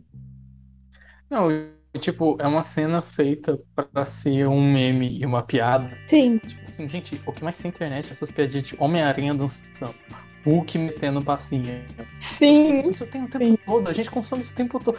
Que tipo de. Sabe? Não é como se eles tentando fazer uma piada que a gente não faz. Não, a, a gente faz Não, o tempo todo. Tem faz, de é gente muito vestida de. Homem-Aranha de Deadpool fazendo, sabe, o caraca. Sim. Aquilo daria comum no Brasil. No Brasil tu vê. She-Hulk dan- dançando na rua. Dá pra ver isso. Eu achei legal, gente. Eu acho engraçado também ela depois. Eu mataria por você, Megan Thee Stallion. A Megan Thee Stallion, tipo, ei, peraí, rapidinho. Em- falando em piada, pra mim a, me- a melhor piada dessa série até agora é o lance com a, Abu- a Abominação arranjou oito almas gêmeas. Isso é muito perfeito. Essa piada é muito Nossa, boa. é muito engraçado. E elas todas ali de branco. Eu falei, cara, essa piada é ótima. Sim, tipo assim, e, a- e ela ele fala, tipo, o que, que você eu vai rir. fazer depois? E ele basicamente fala que ele vai criar um culto quando ele sair. E assim que ele vai ganhar dinheiro. É perfeita essa parte perfeita, cara. É legal a série da She-Hulk, galera. Eu sou. Eu não sou fã do MCU, eu não gosto de nada deles, assim, muito, mas a série da She-Hulk é legal. O que essa, pra mim, essa piada funciona porque ela não, tipo assim, ela... ela- Não ela se auto- stick, to the beat, sabe? Tipo assim, ela não dá risada dela mesma. Isso acontece, os personagens estão lá e não tem um momento, tipo assim, ah, ah, ah, ah, ah, ah, sabe? Tipo assim, sabe, tá parte daquilo. E pra mim essa série funciona até agora, faço isso até o fim, por isso, assim, porque isso, Sim. tipo, sticking to the beat, tipo, ó, é uma série sobre isso daqui e ela é desse jeito, ela tem essa piada. E aí eu acho que quanto eles conseguirem manter isso, vai funcionar. Sim. Eu acho que toda a série da MCU, o problema é quando eles não conseguem stick to the beat, sabe? Eles não conseguem, tipo, fazem a série, chegando no final, ah, beleza, vai ter um raio azul nos caras, sabe? Tipo, Sim. assim, Sempre tem que virar né? MC. Tipo, vandalismo, a toda, todo episódio ele tá uma luta entre fazer ou qualquer coisa e fazer um, né, a, a piada legal que eles querem fazer com televisão. E no final a, a piada perde e é só um Sim. genérico, sabe? Sim, Então acho que se eles feliz conseguirem manter o o MCU, esse que é o lance de WandaVision. E do MCU em geral, assim, nas séries. Até esse lance de, tipo, que o- tem um pouco de vandalismo, tem mais é, Cavaleiro da Lua. Tipo, demais. Eu quero muito ver a Titânia. Gosto muito dela. Sim, eu queria também, achei que ela ia aparecer mais. Mas eu, eu- o que eu ia falar é que esse, esse- tem um lance que tem em WandaVision, tem um pouco em Cavaleiro da Lua, que é o lance, tipo, eu quero ser Legion, mas o papai não deixa, e o papai é o Kevin faz. Que é isso, né? Tipo, eles não conseguem fazer, tipo, não, vamos é, ir até o fim. Acho essa tradução da expressão Tipo, ir até o fim. Vamos fazer essa série, elas passar numa, no sanatório, ou tipo, começar sem entender nada, ou fazer essa estrutura de WandaVision na cabeça na série de TV e tal. Tipo, eles não conseguem ir até o fim, sabe? O que faz dar certo é ir até o fim. Tipo, não abandonar essa piada e virar um negócio normal. Se virar um negócio normal, aí é só meio inconsistente, assim. Então, tipo, sei lá. Por mim, eu, eu espero muito que She-Hulk faça isso. Vá até o fim nessa estrutura de série Ah, eu de, de advogado, nessa piadinha e consegue. sabe? Eu não sei, talvez quando o Demolidor aparecer fique um pouco estranho. Mas eu acho que se pá consegue. Torcendo. Se bem que. se- Será que ela vai pra Nova York? Ou será que tipo, ele vai lá, São Francisco? Ou será que ele tá lá? Não sei. É porque o Demolidor tem essa de ir pra São Francisco às vezes, né? É Mas eu como- acho que a introdução dele foi até meio, tipo, bem. Ele, ele não apareceu, né? Meio, tipo, esse lance de todo episódio tem uma participaçãozinha meio que abriu Sim. bem o caminho, assim, pra ele, assim. Pois é. Não é um negócio, tipo, do nada apareceu o Demolidor, assim. É, teria sido estranho. Inclusive é uma piada na série, ela falando sempre, tipo, Sim. ah, lembrem que a série é minha, mas vai aparecer alguém aí. Essa piada também foi muito boa. E também é uma Hum. piada com essas séries, tipo, tipo quando saiu o Justin Bieber apareceu em CSI, um negócio assim, sabe? Sim. Nossa, grande episódio de Justin Bieber em Sai, eu lembro muito. Que o meu pai me chamou pra olhar e ele. Aí eu, o que, que é isso? Aí ele. Aquele dali não é aquele cantor? Aquele Justin Bieber? Aí eu, putz, acho que tá sendo, cara. Ai, eu. Tá muito legal. Tá legal, She-Hulk. Podem assistir, galera. Falando em série do momento, eu não posso deixar Hum. de recomendar, como eu admiti para meus amigos, uma coisa que eu não gosto de admitir muito em público, que eu sou fã do Senhor dos Anéis, Mas Eita, então eu não posso ah, deixar de recomendar Os Anéis do Poder. E se vocês aí que estão escutando esses extras, estão assistindo e estão curtindo, assistiram os dois primeiros episódios e estão curtindo, eu sugiro muito dois vídeos, um ruim e um bom. O do Pipoca Nanquim, com Alexandre Calari falando sobre o que ele achou da série. Esse é o vídeo ruim. Ah, eu sugiro pra vocês passarem raiva, caso vocês estejam gostando como eu. Uma análise cheia de birra, que eu acho um jeito péssimo de fazer a coisa. E um vídeo excelente do Cine Alerta no YouTube, com também um Alexandre comentando sobre. Ah, se vocês não Botei, conhecem, botei esse, esse vídeo na minha lista. boa, boa. E eu vou deixar linkado. E o bom, vou deixar linkado, o ruim vocês procurem. Mas ah, pra mim foi a, a melhor análise que eu vi dos dois primeiros episódios de Os Anéis do Poder. E também sobre a polêmica que tá em volta da série aí. Então, super recomendo esses dois vídeos, principalmente o bom, pra vocês, caso vocês estejam curtindo a série. Eu tô. Eu. Nossa, eu curti demais os dois primeiros episódios. Fazia tempo que eu não empolgava com uma série de TV. Vocês viram o lacre do Neil Gaiman? Tipo, ele sempre tá lacrando todo dia. Mas Qual foi o mais novo? especificamente nessa série. Foi bom, foi bom. Ah, porque nos Estados Unidos também tá forte a questão do, do hate, porque tem alfa. Lá tá muito forte a questão do hate. Ah, né? Porque o. Como é que é o nome? O. Aquela porra lá. É o Musk. Falou mal da Ah, série. pode crer, mano. O Elon Musk O agora falou que o Tolkien tava se achou. revirando no túmulo, um negócio assim, né? É, uma merda dessa. O pessoal levando na série a opinião do Elon Musk, principalmente sobre uma série que foi feita pelo principal rival dele, também tem essa, né? É. Tá achando completamente normal, ele falando mal da série toda hora. Mas enfim. Ah, o... alguém falou, tipo, perguntou, nossa, até o Elon Musk disse que não gostou do, do da série. E você, Neil Gaiman, o que você acha? O Neil Gaiman falou, o Elon Musk não vem até mim pra pedir conselhos de como falhar em comprar o Twitter. E eu não vou até ele pra pedir é, críticas sobre cinema e literatura. Bela resposta. Cara, Bom, mas você vai, Henrique, você vai botar o papo que a gente falou antes do programa. Você é, tem que botar, tem que estar botando. Coloco? Ah, então se preparem, porque agora eu vou colocar outra música pra encerrar essa parte e vocês vão ter o extra do extra. É, o extra do extra foi a gente antes de gravar. Eu nem lembro sobre o que a gente tava falando. Sobre as séries, pô, sobre o, o Senhor dos Anéis e o House of the House of the Dragon. Na verdade, o Senhor dos Anéis acho que foi antes. Ah, É. Você chegou, aí você começou a gravar e pegou um pouquinho. Esse é o contexto, galera. A gente tava falando de Senhor dos Anéis e aí eu meteu o assunto série de fantasia e eu mencionei House of the Dragon. Então tá aí eu falando sobre House of the Dragon e Game of Thrones e como eu odeio Game of Thrones. Ah, pode crer, foi esse papo. Boa. Já tem o Aliás- então. Tangencial Game of Thrones, essa semana saiu uma edição que eu não li, que é tipo um one shot. Daquele é o seu Word do Tom Taylor na DC, que é tipo um Ah, eu tenho que ajudar esse negócio.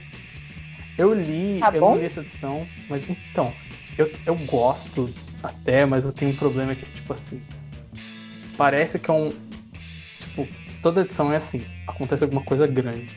E você fala, Uhum. nossa, isso vai ter consequências. Aí a edição seguinte tem, tipo, um pouquinho de consequência e acontece outra coisa grande. Tipo, parece que ele tá, ele tá tentando fazer um Game of Thrones, mas ele não sabe fazer. Porque é tipo, ah, sei lá, morre alguém e aí tem um, um- uma série de dominós caindo que dá uma consequência. Tipo, tem uma consequência em seguida. Toda edição tem um grande acontecimento que empurra o outro, e é que as consequências do acontecimento anterior meio que não são essas coisas assim. Morreu um- alguém, aí na edição 2 morre duas pessoas, aí na edição 3 morre cinco pessoas. Sabe? Fica meio assim. Parece que tipo, vai ter uma grande consequência. Tipo, eu, eu até gosto, mas eu, sei lá, eu gostaria que fosse um lance tipo. Um, um semi-spoiler aqui. A primeira edição é basicamente sobre. Explicando esse Sword, na verdade. Uhum. É sobre o Jorel e a, Mar- a Marta, não. Qual que é o nome da mulher Jorel? Ah, a Lara e o Kalel caindo na Terra no meio da, da época medieval ali. E corta pro futuro, eles ba- basicamente criam um, um reino deles ali e tal. E aí vários personagens do universo DC existem ali, outros existem em outros reinos, então tem todo tipo, um, mundo diferente e tal. é desse bastante- medieval. É legal, é legal. É, exato. Só que aí, nessa primeira edição, o estopim de tudo é tipo assim, morreu o Jorel. E isso vai ser o que vai é, é, iniciar uma série de consequências, por que que morreu, quem morreu e tal. E a relação entre o, o Bruce, que ele é meio que tipo um adotado ali da família real, porque o- a família do, do Superman criou ele e tal lá. E o Kal-El, que é o príncipe, tá, tá, tá, tá, tá, tá. Só que aí, tipo, cada edição meio que rola isso. Então, tipo, eu primeiro. Eu, eu, ah, eu acabei a primeira edição e falei, nossa, tem um monte de consequência do, do pai dele que morreu. E aí tem Aham. uma consequência sim, só que essa consequência empurra um negócio muito maior. E aí o grande, o grande lance vira o que acontece depois. E todas essas edições são meio assim, sabe? Tipo, um personagem morre, aí depois vai morrer o mais importante. Depois vai morrer o mais importante. Eu tenho a sensação que tipo, podia ser. Podia ser uma mensal, isso é quase um elogio. Podia ser uma mensal e não uma minissérie, pra ele poder ter tempo de desenvolver todas as consequências, sabe? Porque eu acho meio. É corrido. Em resumo, tudo que eu falei. É corrido, mas é legal. Eu gosto, assim. Os gibis estão saindo do Taylor, eu acho que são, elas são os mais legais, assim. E tem sempre uma sacadinha de como ele reimagina algum personagem, assim. Tem um, tem um twistzinho até legal no, logo no começo, e depois cada personagem. Tipo, ah, beleza. O Constantine, lógico que ele é desse jeito. Ou a Canário Negro, lógico, lógico que é desse jeito. Mas tem os outros personagens que é mais. É, tipo. Tem uma sacadinha, assim, tem um twistzinho. A Uhum. forma como eles estão nesse universo, assim e tal. Eu posso dar uma sugestão pro jovem que tá ouvindo Manda ver. da DC Caros. Manda É, o que eu tô lendo da DC que estou gostando bastante, que hoje causou uma pequena polêmica no Twitter, é a série solo da Era Venenosa. Que tá tendo agora essa mini. Muito boa, galera. Podem ver. Eu li a número 1 um e eu preciso continuar. Eu acho que eu vou Top ler pra. Coisas que já fizeram aí com a Era Venenosa em todos os tempos. Que não é dizer tanto, porque, tipo assim, eu gosto muito dela. Ela é uma das minhas personagens preferidas da DC, obviamente. Porque, né, se você sabe os personagens que eu gosto da Marvel, muito provavelmente você acharia que ela estaria no meu top da DC. Realmente está, eu gosto muito da Era Venenosa. Mas tem muitas coisas muito ruins escritas com ela, cara. É uma personagem que é difícil. Mas esse eu achei muito bom, gostei bastante. Estou gostando bastante, achando muito bom. Eu gostei muito da 1, mas eu não li o resto. Mas acho que eu vou ler por semana HQ Pop dessa semana. Porque você vai ser sozinho Pode também, ler, Bruno, esse é muito bom. de horários aí. Eu acho que eu vou ler a. Saiu a 5 ou a 4 essa semana. Saiu a 4. Ah, então beleza. É... Mas é top mesmo. Eu não queria Saiu- dizer- Não, pode falar. Não, falei, eu só ia falar que enquanto eu tava delirando de febre, enquanto eu tava doente, eu decidi que eu ia ler todo Super-Homem da Era de Ouro e eu tô fazendo isso aí no meu tempo livre. Caramba, eu tentei fazer isso uma época. Onde, onde, você chegou? Cara, eu li só as primeiras edições ainda, porque era real quando eu estava ali morrendo com febre, mas eu vou continuar, porque eu amo Super-Homem.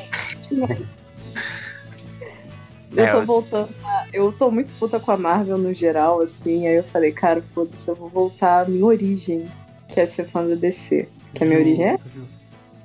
E aí. É isso. Eu tentei fazer isso, mas eu desencanei uma, uma, em algum determinado ponto. Não, eu com certeza vou desencanar em alguma parte, vou pular várias coisas, mas por enquanto tamo aí. Aí depois eu Eu fui. fiz isso um pouquinho com Flash, mas eu acho que com menos 60 é mais fácil, assim. E a Sim. estrutura é mais fácil, né? Tipo, é mais. Cada sessãozinha tem um negocinho científico e uma estruturinha mais Não, a- proceduralzinha. A do Flash é muito boa, cara. É uma das melhores Não, dessas é, é, épocas, é assim. legal. Tipo, dá pra ler tranquilamente, tá ligado? Tipo, em comparação com, com outros personagens. Tipo, é muito moderna pra época, né? E é Uhum. divertido, é divertido pra caramba. Nas Sim, é, bizarrices. tipo, eu parei mais por, tipo, fui parando assim, mas foi legal e tal. Eu queria até mais ler aquela fase longa lá do, do Carrie Bates, que ele tipo, faz umas coisinhas nos anos 70, depois até os anos 80, tipo, faz um monte de coisa, mas eu li só o, o mais o comecinho.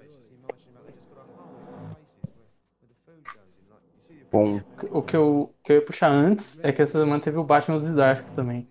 Que eu acho que por causa da experiência com o Demolidor, eu leio esse gibi no modo alerta, assim, no modo. sabe, toca, toca a musiquinha de. "Uh". E, mas foi legal essa edição. E pros fãs de, de Batman. Batman Morrisoniano. Eu não sei se isso é um spoiler ou não. Não sei. Ah, você tá no bloco extra, né? Você tem que mais se ferrar mesmo. É, tem o Batman Zurenar nesse, arco, assim. E aí. É um, eu amo um Batman de- Serenhar. Nem o Deep Mas eu tenho muito sentido. medo do, do Zidarsky escrevendo isso. Eu também. Não, eu gostando Cara, de como ele usa. Eu achei que ele teve uma algo. Ele definiu o Batman Zero algumas vezes de uma maneira que, que é textual, com que, tá, que faz sentido com o texto de Batman Hip. Só que eu achei que ele focou demais em um aspecto e eu quero ver como ele vai fazer. Só que aí no final tem assim: acaba o backup da Serena e tem, ah, a seguir, Zurenar ano 1. Aí eu fiquei, putz, Nossa, mano. você tem toda a chance de dar merda. Eu tava gostando, eu falei, não, não, tá legal o Batman do Zurenar. Ele Acertou, assim, só que aí eu fico. Vai ser o Zurenar, eu não. Eu não sei o que vai sair. Mas ele é até, até legal o jeito que aparece. cara, eu tenho muito que ler o Batman do Chip. Preciso muito ler isso, cara.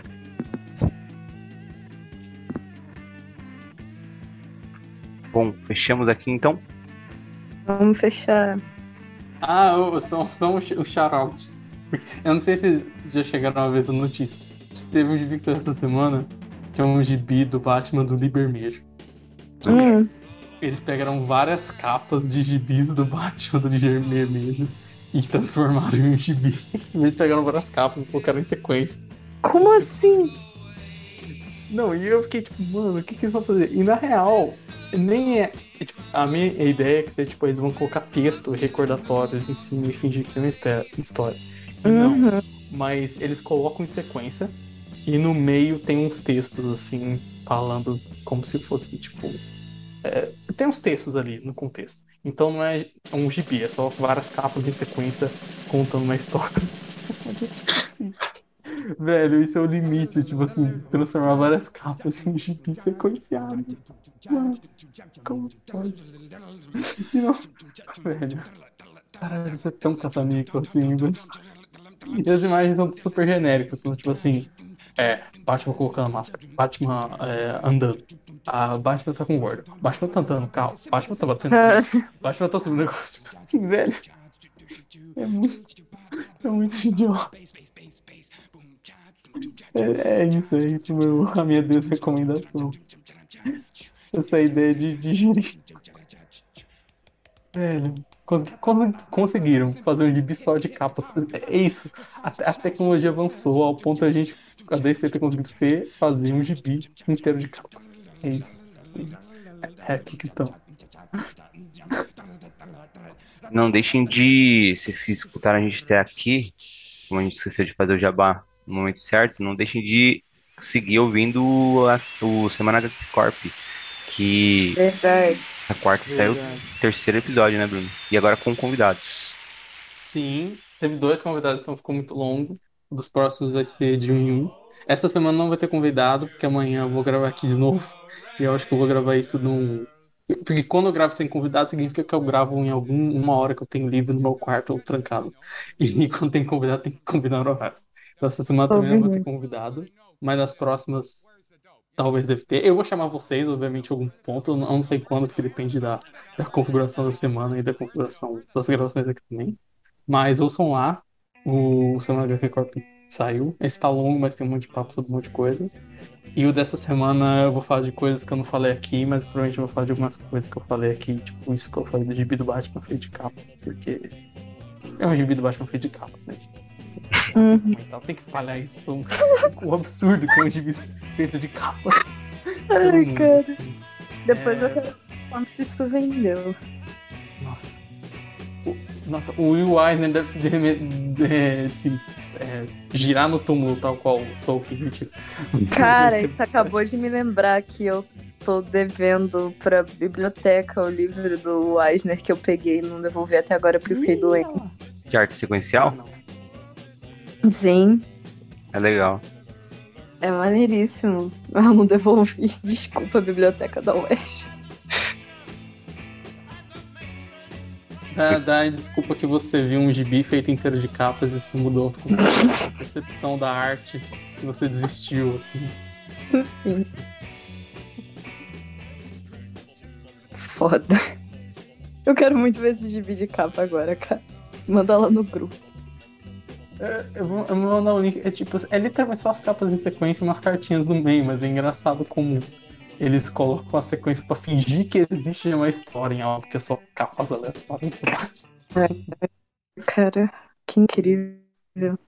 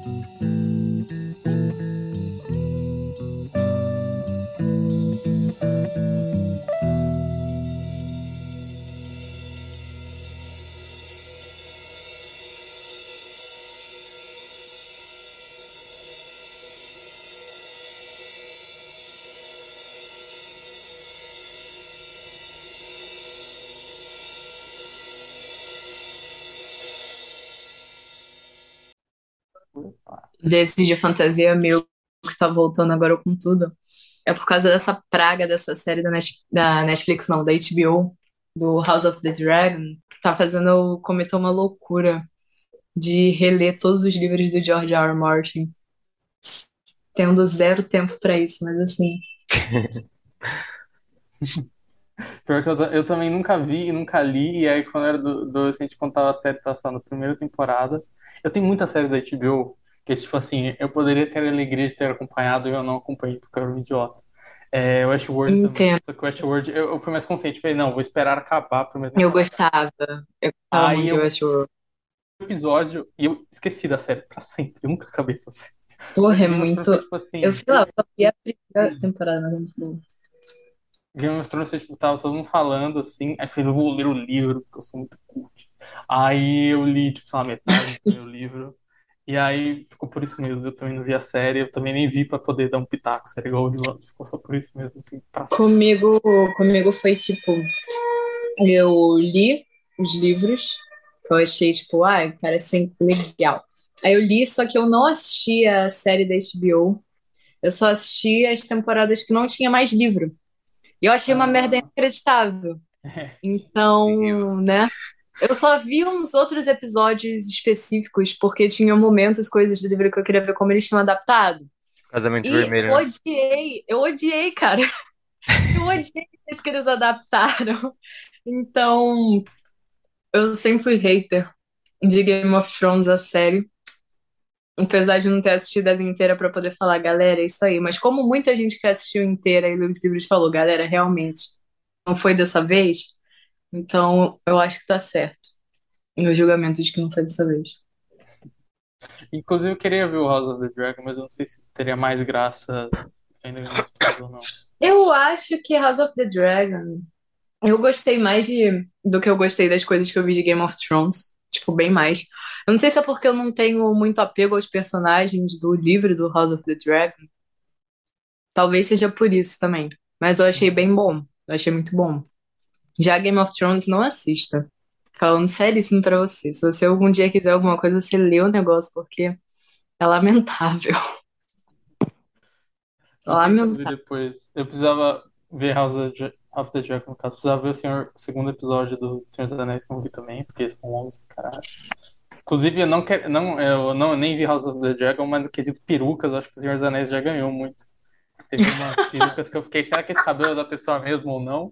E no House of the Dragon, o, meu conhecimento dessa série é olhar a timeline e falar, gente, não é possível, tem, todo mundo usa peruca, não, não tem uma pessoa que tem um cabelo de verdade, porque É toda porque vez que ele- aparece alguma coisa na timeline, tem uma peruca muito tipo, caralho, velho. É porque todos eles têm que ter o cabelo platinadinho, né? A maioria, porque é tudo de uma família só que tem cabelo platinado. E tem o Matt Smith platinado, que é meio bizarro.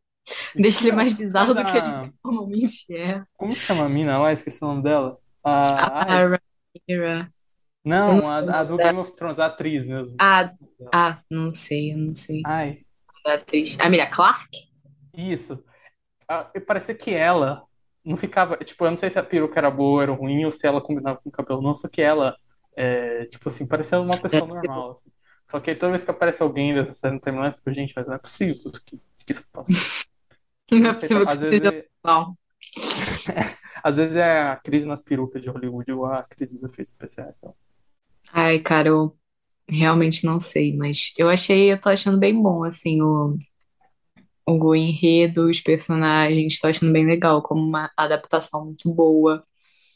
Game of Thrones eu ficava muito triste. A tristeza que eu senti com a adaptação de Game of Thrones foi o que mais chegou perto da tristeza que eu senti vendo os filmes da Fox, talvez. Porque é ruim, é muito ruim. O que eles fizeram com o Jaime Lannister naquela série, pelo dali é desumano, cara. Eu sou contra demais. São, eram as mesmas pessoas que, tipo, produziram. o- Roteirizaram é foda, né? Porque série TV, mas produziram tudo, porque eu sempre tive a dúvida. Quando Não, House of the Dragon tipo, é de outros caras. Ah, não, mas o Game of Thrones tipo, é inteiro das mesmas pessoas ou vai trocando, assim? Sim, é de dois filhos da puta, Bruno. De dois filhos Então, da porque eu conheço puta. esses dois filhos da puta. Eu conheço, tipo, será que é uma situação, tipo, segunda temporada de Demolidor, assim, trocaram o Não. no meio, a série virou Não foi. realmente são os mesmos É porque caras? antes, no iniciozinho, assim, tem algumas coisas que eu já, já hum, fiquei hum, quando eu assisti algumas partes, mas no iniciozinho eles tinham os livros para adaptar. E aí eles pegavam dos livros e colocavam ali. Tinha algumas coisas meio, sei lá, mas é isso. Por isso que a galera achava melhor. Só que quando ficou sem o material, você percebe que eles não entenderam qual é a proposta dos livros das Crônicas de Gelo e Fogo e foram escrevendo coisas inacreditáveis, assim. Inacreditáveis. Mas eles não. Dá pra ver que eles não sacaram qual é, entendeu? As mensagens são, tipo, completamente deturpadas do que eu acho que o velho George R. R. Martin tava tentando passar. Caralho. Tem várias eu- mensagens anti-guerra dele que são um completo oposto na série. Que na série, tipo, todo mundo vai morrer e foda-se, é viva a violência. E na, no, no, no negócio no é muito e diferente. realmente só tem eles dois creditados de criadores. Caralho, eu achei que tipo, entrado Exato, e eles, tipo, dá pra ver muito, assim, eu vi as- eu fui ver as entrevistas porque eu fiquei, não, não é possível que alguém consegue ler e não entender nada. Eu já deveria saber que é possível a pessoa ler e não entender nada. Mas vendo as entrevistas, dá pra ver que eles realmente leram e não entenderam absolutamente nada. É muito inacreditável, cara. É muito Eu gosto muito daquela entrevista que virou meme, que tem um deles falando, tipo, é, a gente meio que esqueceu de tal coisa mesmo. Exato, eles esqueceram de muita coisa. E os roteiros, tipo, vazou ro- o roteiro da, da última temporada. E nos roteiros está escrito isso, tipo, sei lá, ah, eles não fizeram tal coisa porque eles são, sei lá, o Jon Snow e a irmã dele lá, a Sansa, são ruins em geografia. Eles não sabiam que tinha ir por esse lado. Uma merda dessa, sabe? Os roteiros são assim. E eu fico em choque. Fico em choque, caras. É terrível, terrível. Horrível. Mas É. esse, trecho dele falando que esqueceu, eu conheço isso, tipo assim, toda vez que eu vejo um vídeo vai de alguém, a pessoa sempre coloca isso, assim, quando vai falar de alguma Sim, coisa. porque é muito inacreditável falar uma merda falando, é, a gente meio que esqueceu de tal coisa. É, a gente meio que esqueceu. Eu nem lembro qual é o lance do a gente meio que esqueceu, mas é uma parada muito absurda mim. Tipo, cara, pelo amor de Deus. A gente completamente tópico e nem começou o podcast ainda. Mas, é, ó, em nossa defesa, o Henrique que ousadamente apertou o botão de gravar cedo demais. Porque ah, ninguém tinha puxado nada, ninguém falou Ninguém. nenhuma, entendeu? Exato. Eu morro de Ah, medo de esquecer de, de apertar. Eu sempre aperto do balcão. Beleza dos canonicamente gay? Demais, né? Ali ficou claro, né? Ficou e falou que amava o cara, pelo amor de Deus. E o cara falando, Êxodos, eu estou no inferno. Que eu cometi suicídio. Ai, gente, que tristeza. A vida do Êxodos é uma merda. A resposta do Iso, às vezes, eu falo assim, tipo assim, eu não posso trocar lugar não, porque eu tenho que trabalhar, mas se você quiser, eu, vou, eu te ajudo, eu te ajudo. Eu adorei a resposta dele, que é tipo, não, não, não, ainda tem coisa pra fazer, tá? Eu não vou trocar de lugar com você não, mas eu posso te ajudar, tá? Assim, caralho, eles são o, o Jimmy McGill e King Wexler versão mutante, assim, tipo assim. Não, não, não, não, tem que trabalhar, mas eu, eu te ajudo depois, tá? Ai, gente, fiquei com pena. Tadinho do Êxodos. Inclusive, nessa hora eu achei que o Shaw ia ser aprovado pelo Celestial por ter salvado ele. Também. Vou O Shaw eu fiquei meio Vou pegar, vou pegar uma água, aí eu já volto, rapidão. Beleza. Minha voz tá meio zoada. Do Shaw eu realmente tinha ficado, nossa, será que ele vai ser aprovado porque é o seu subconsciente, ele acha que ele tá certo? Mas ele sabe que ele é um cara ruim. Eu adorei que foi a Emma que apareceu pra julgar ele. inclusive. Nossa, ele ficando muito puto porque ele apareceu com a Emma foi maravilhoso, né? Assim, Foi, foi bom pra Porque a caralho. Emma é muito melhor do que eu, né? Até ele, ele ficava, tipo, muito incomodado, tentando fingir que não está incomodado. assim. Sim. Ah, e o julgamento da Emma também foi bem triste. Que apareceu todas as crianças. Nossa, naquela página o Werneck soube demais. Soube, cara. Soube muito. Aliás, o painel do Shaw com a roupa pegando fogo também é muito bom. Sim. Shaw vai perdendo a roupa devagarinho. Sim.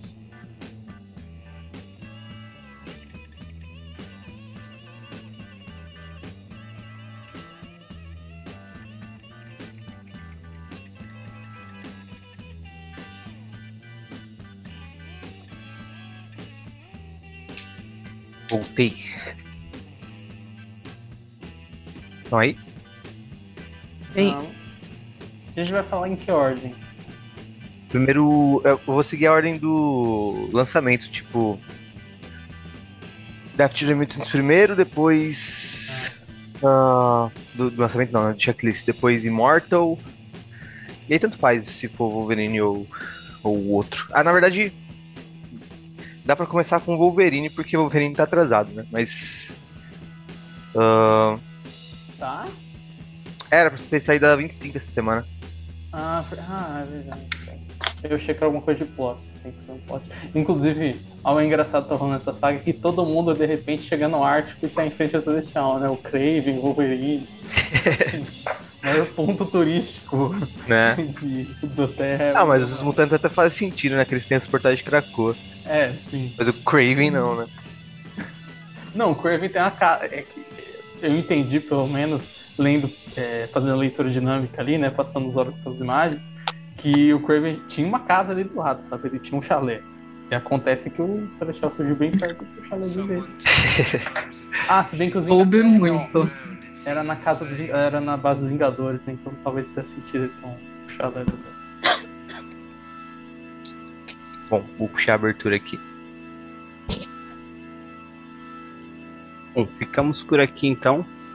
Parabéns quem continuou ouvindo a gente até aqui. Esse episódio ficou um pouquinho mais longo. Mas a gente encontra vocês novamente semana que vem. Aqui mesmo, no Utopia X. Isso aí. Agora sim, um tchau completo. Tchau. Tchau. Tchau!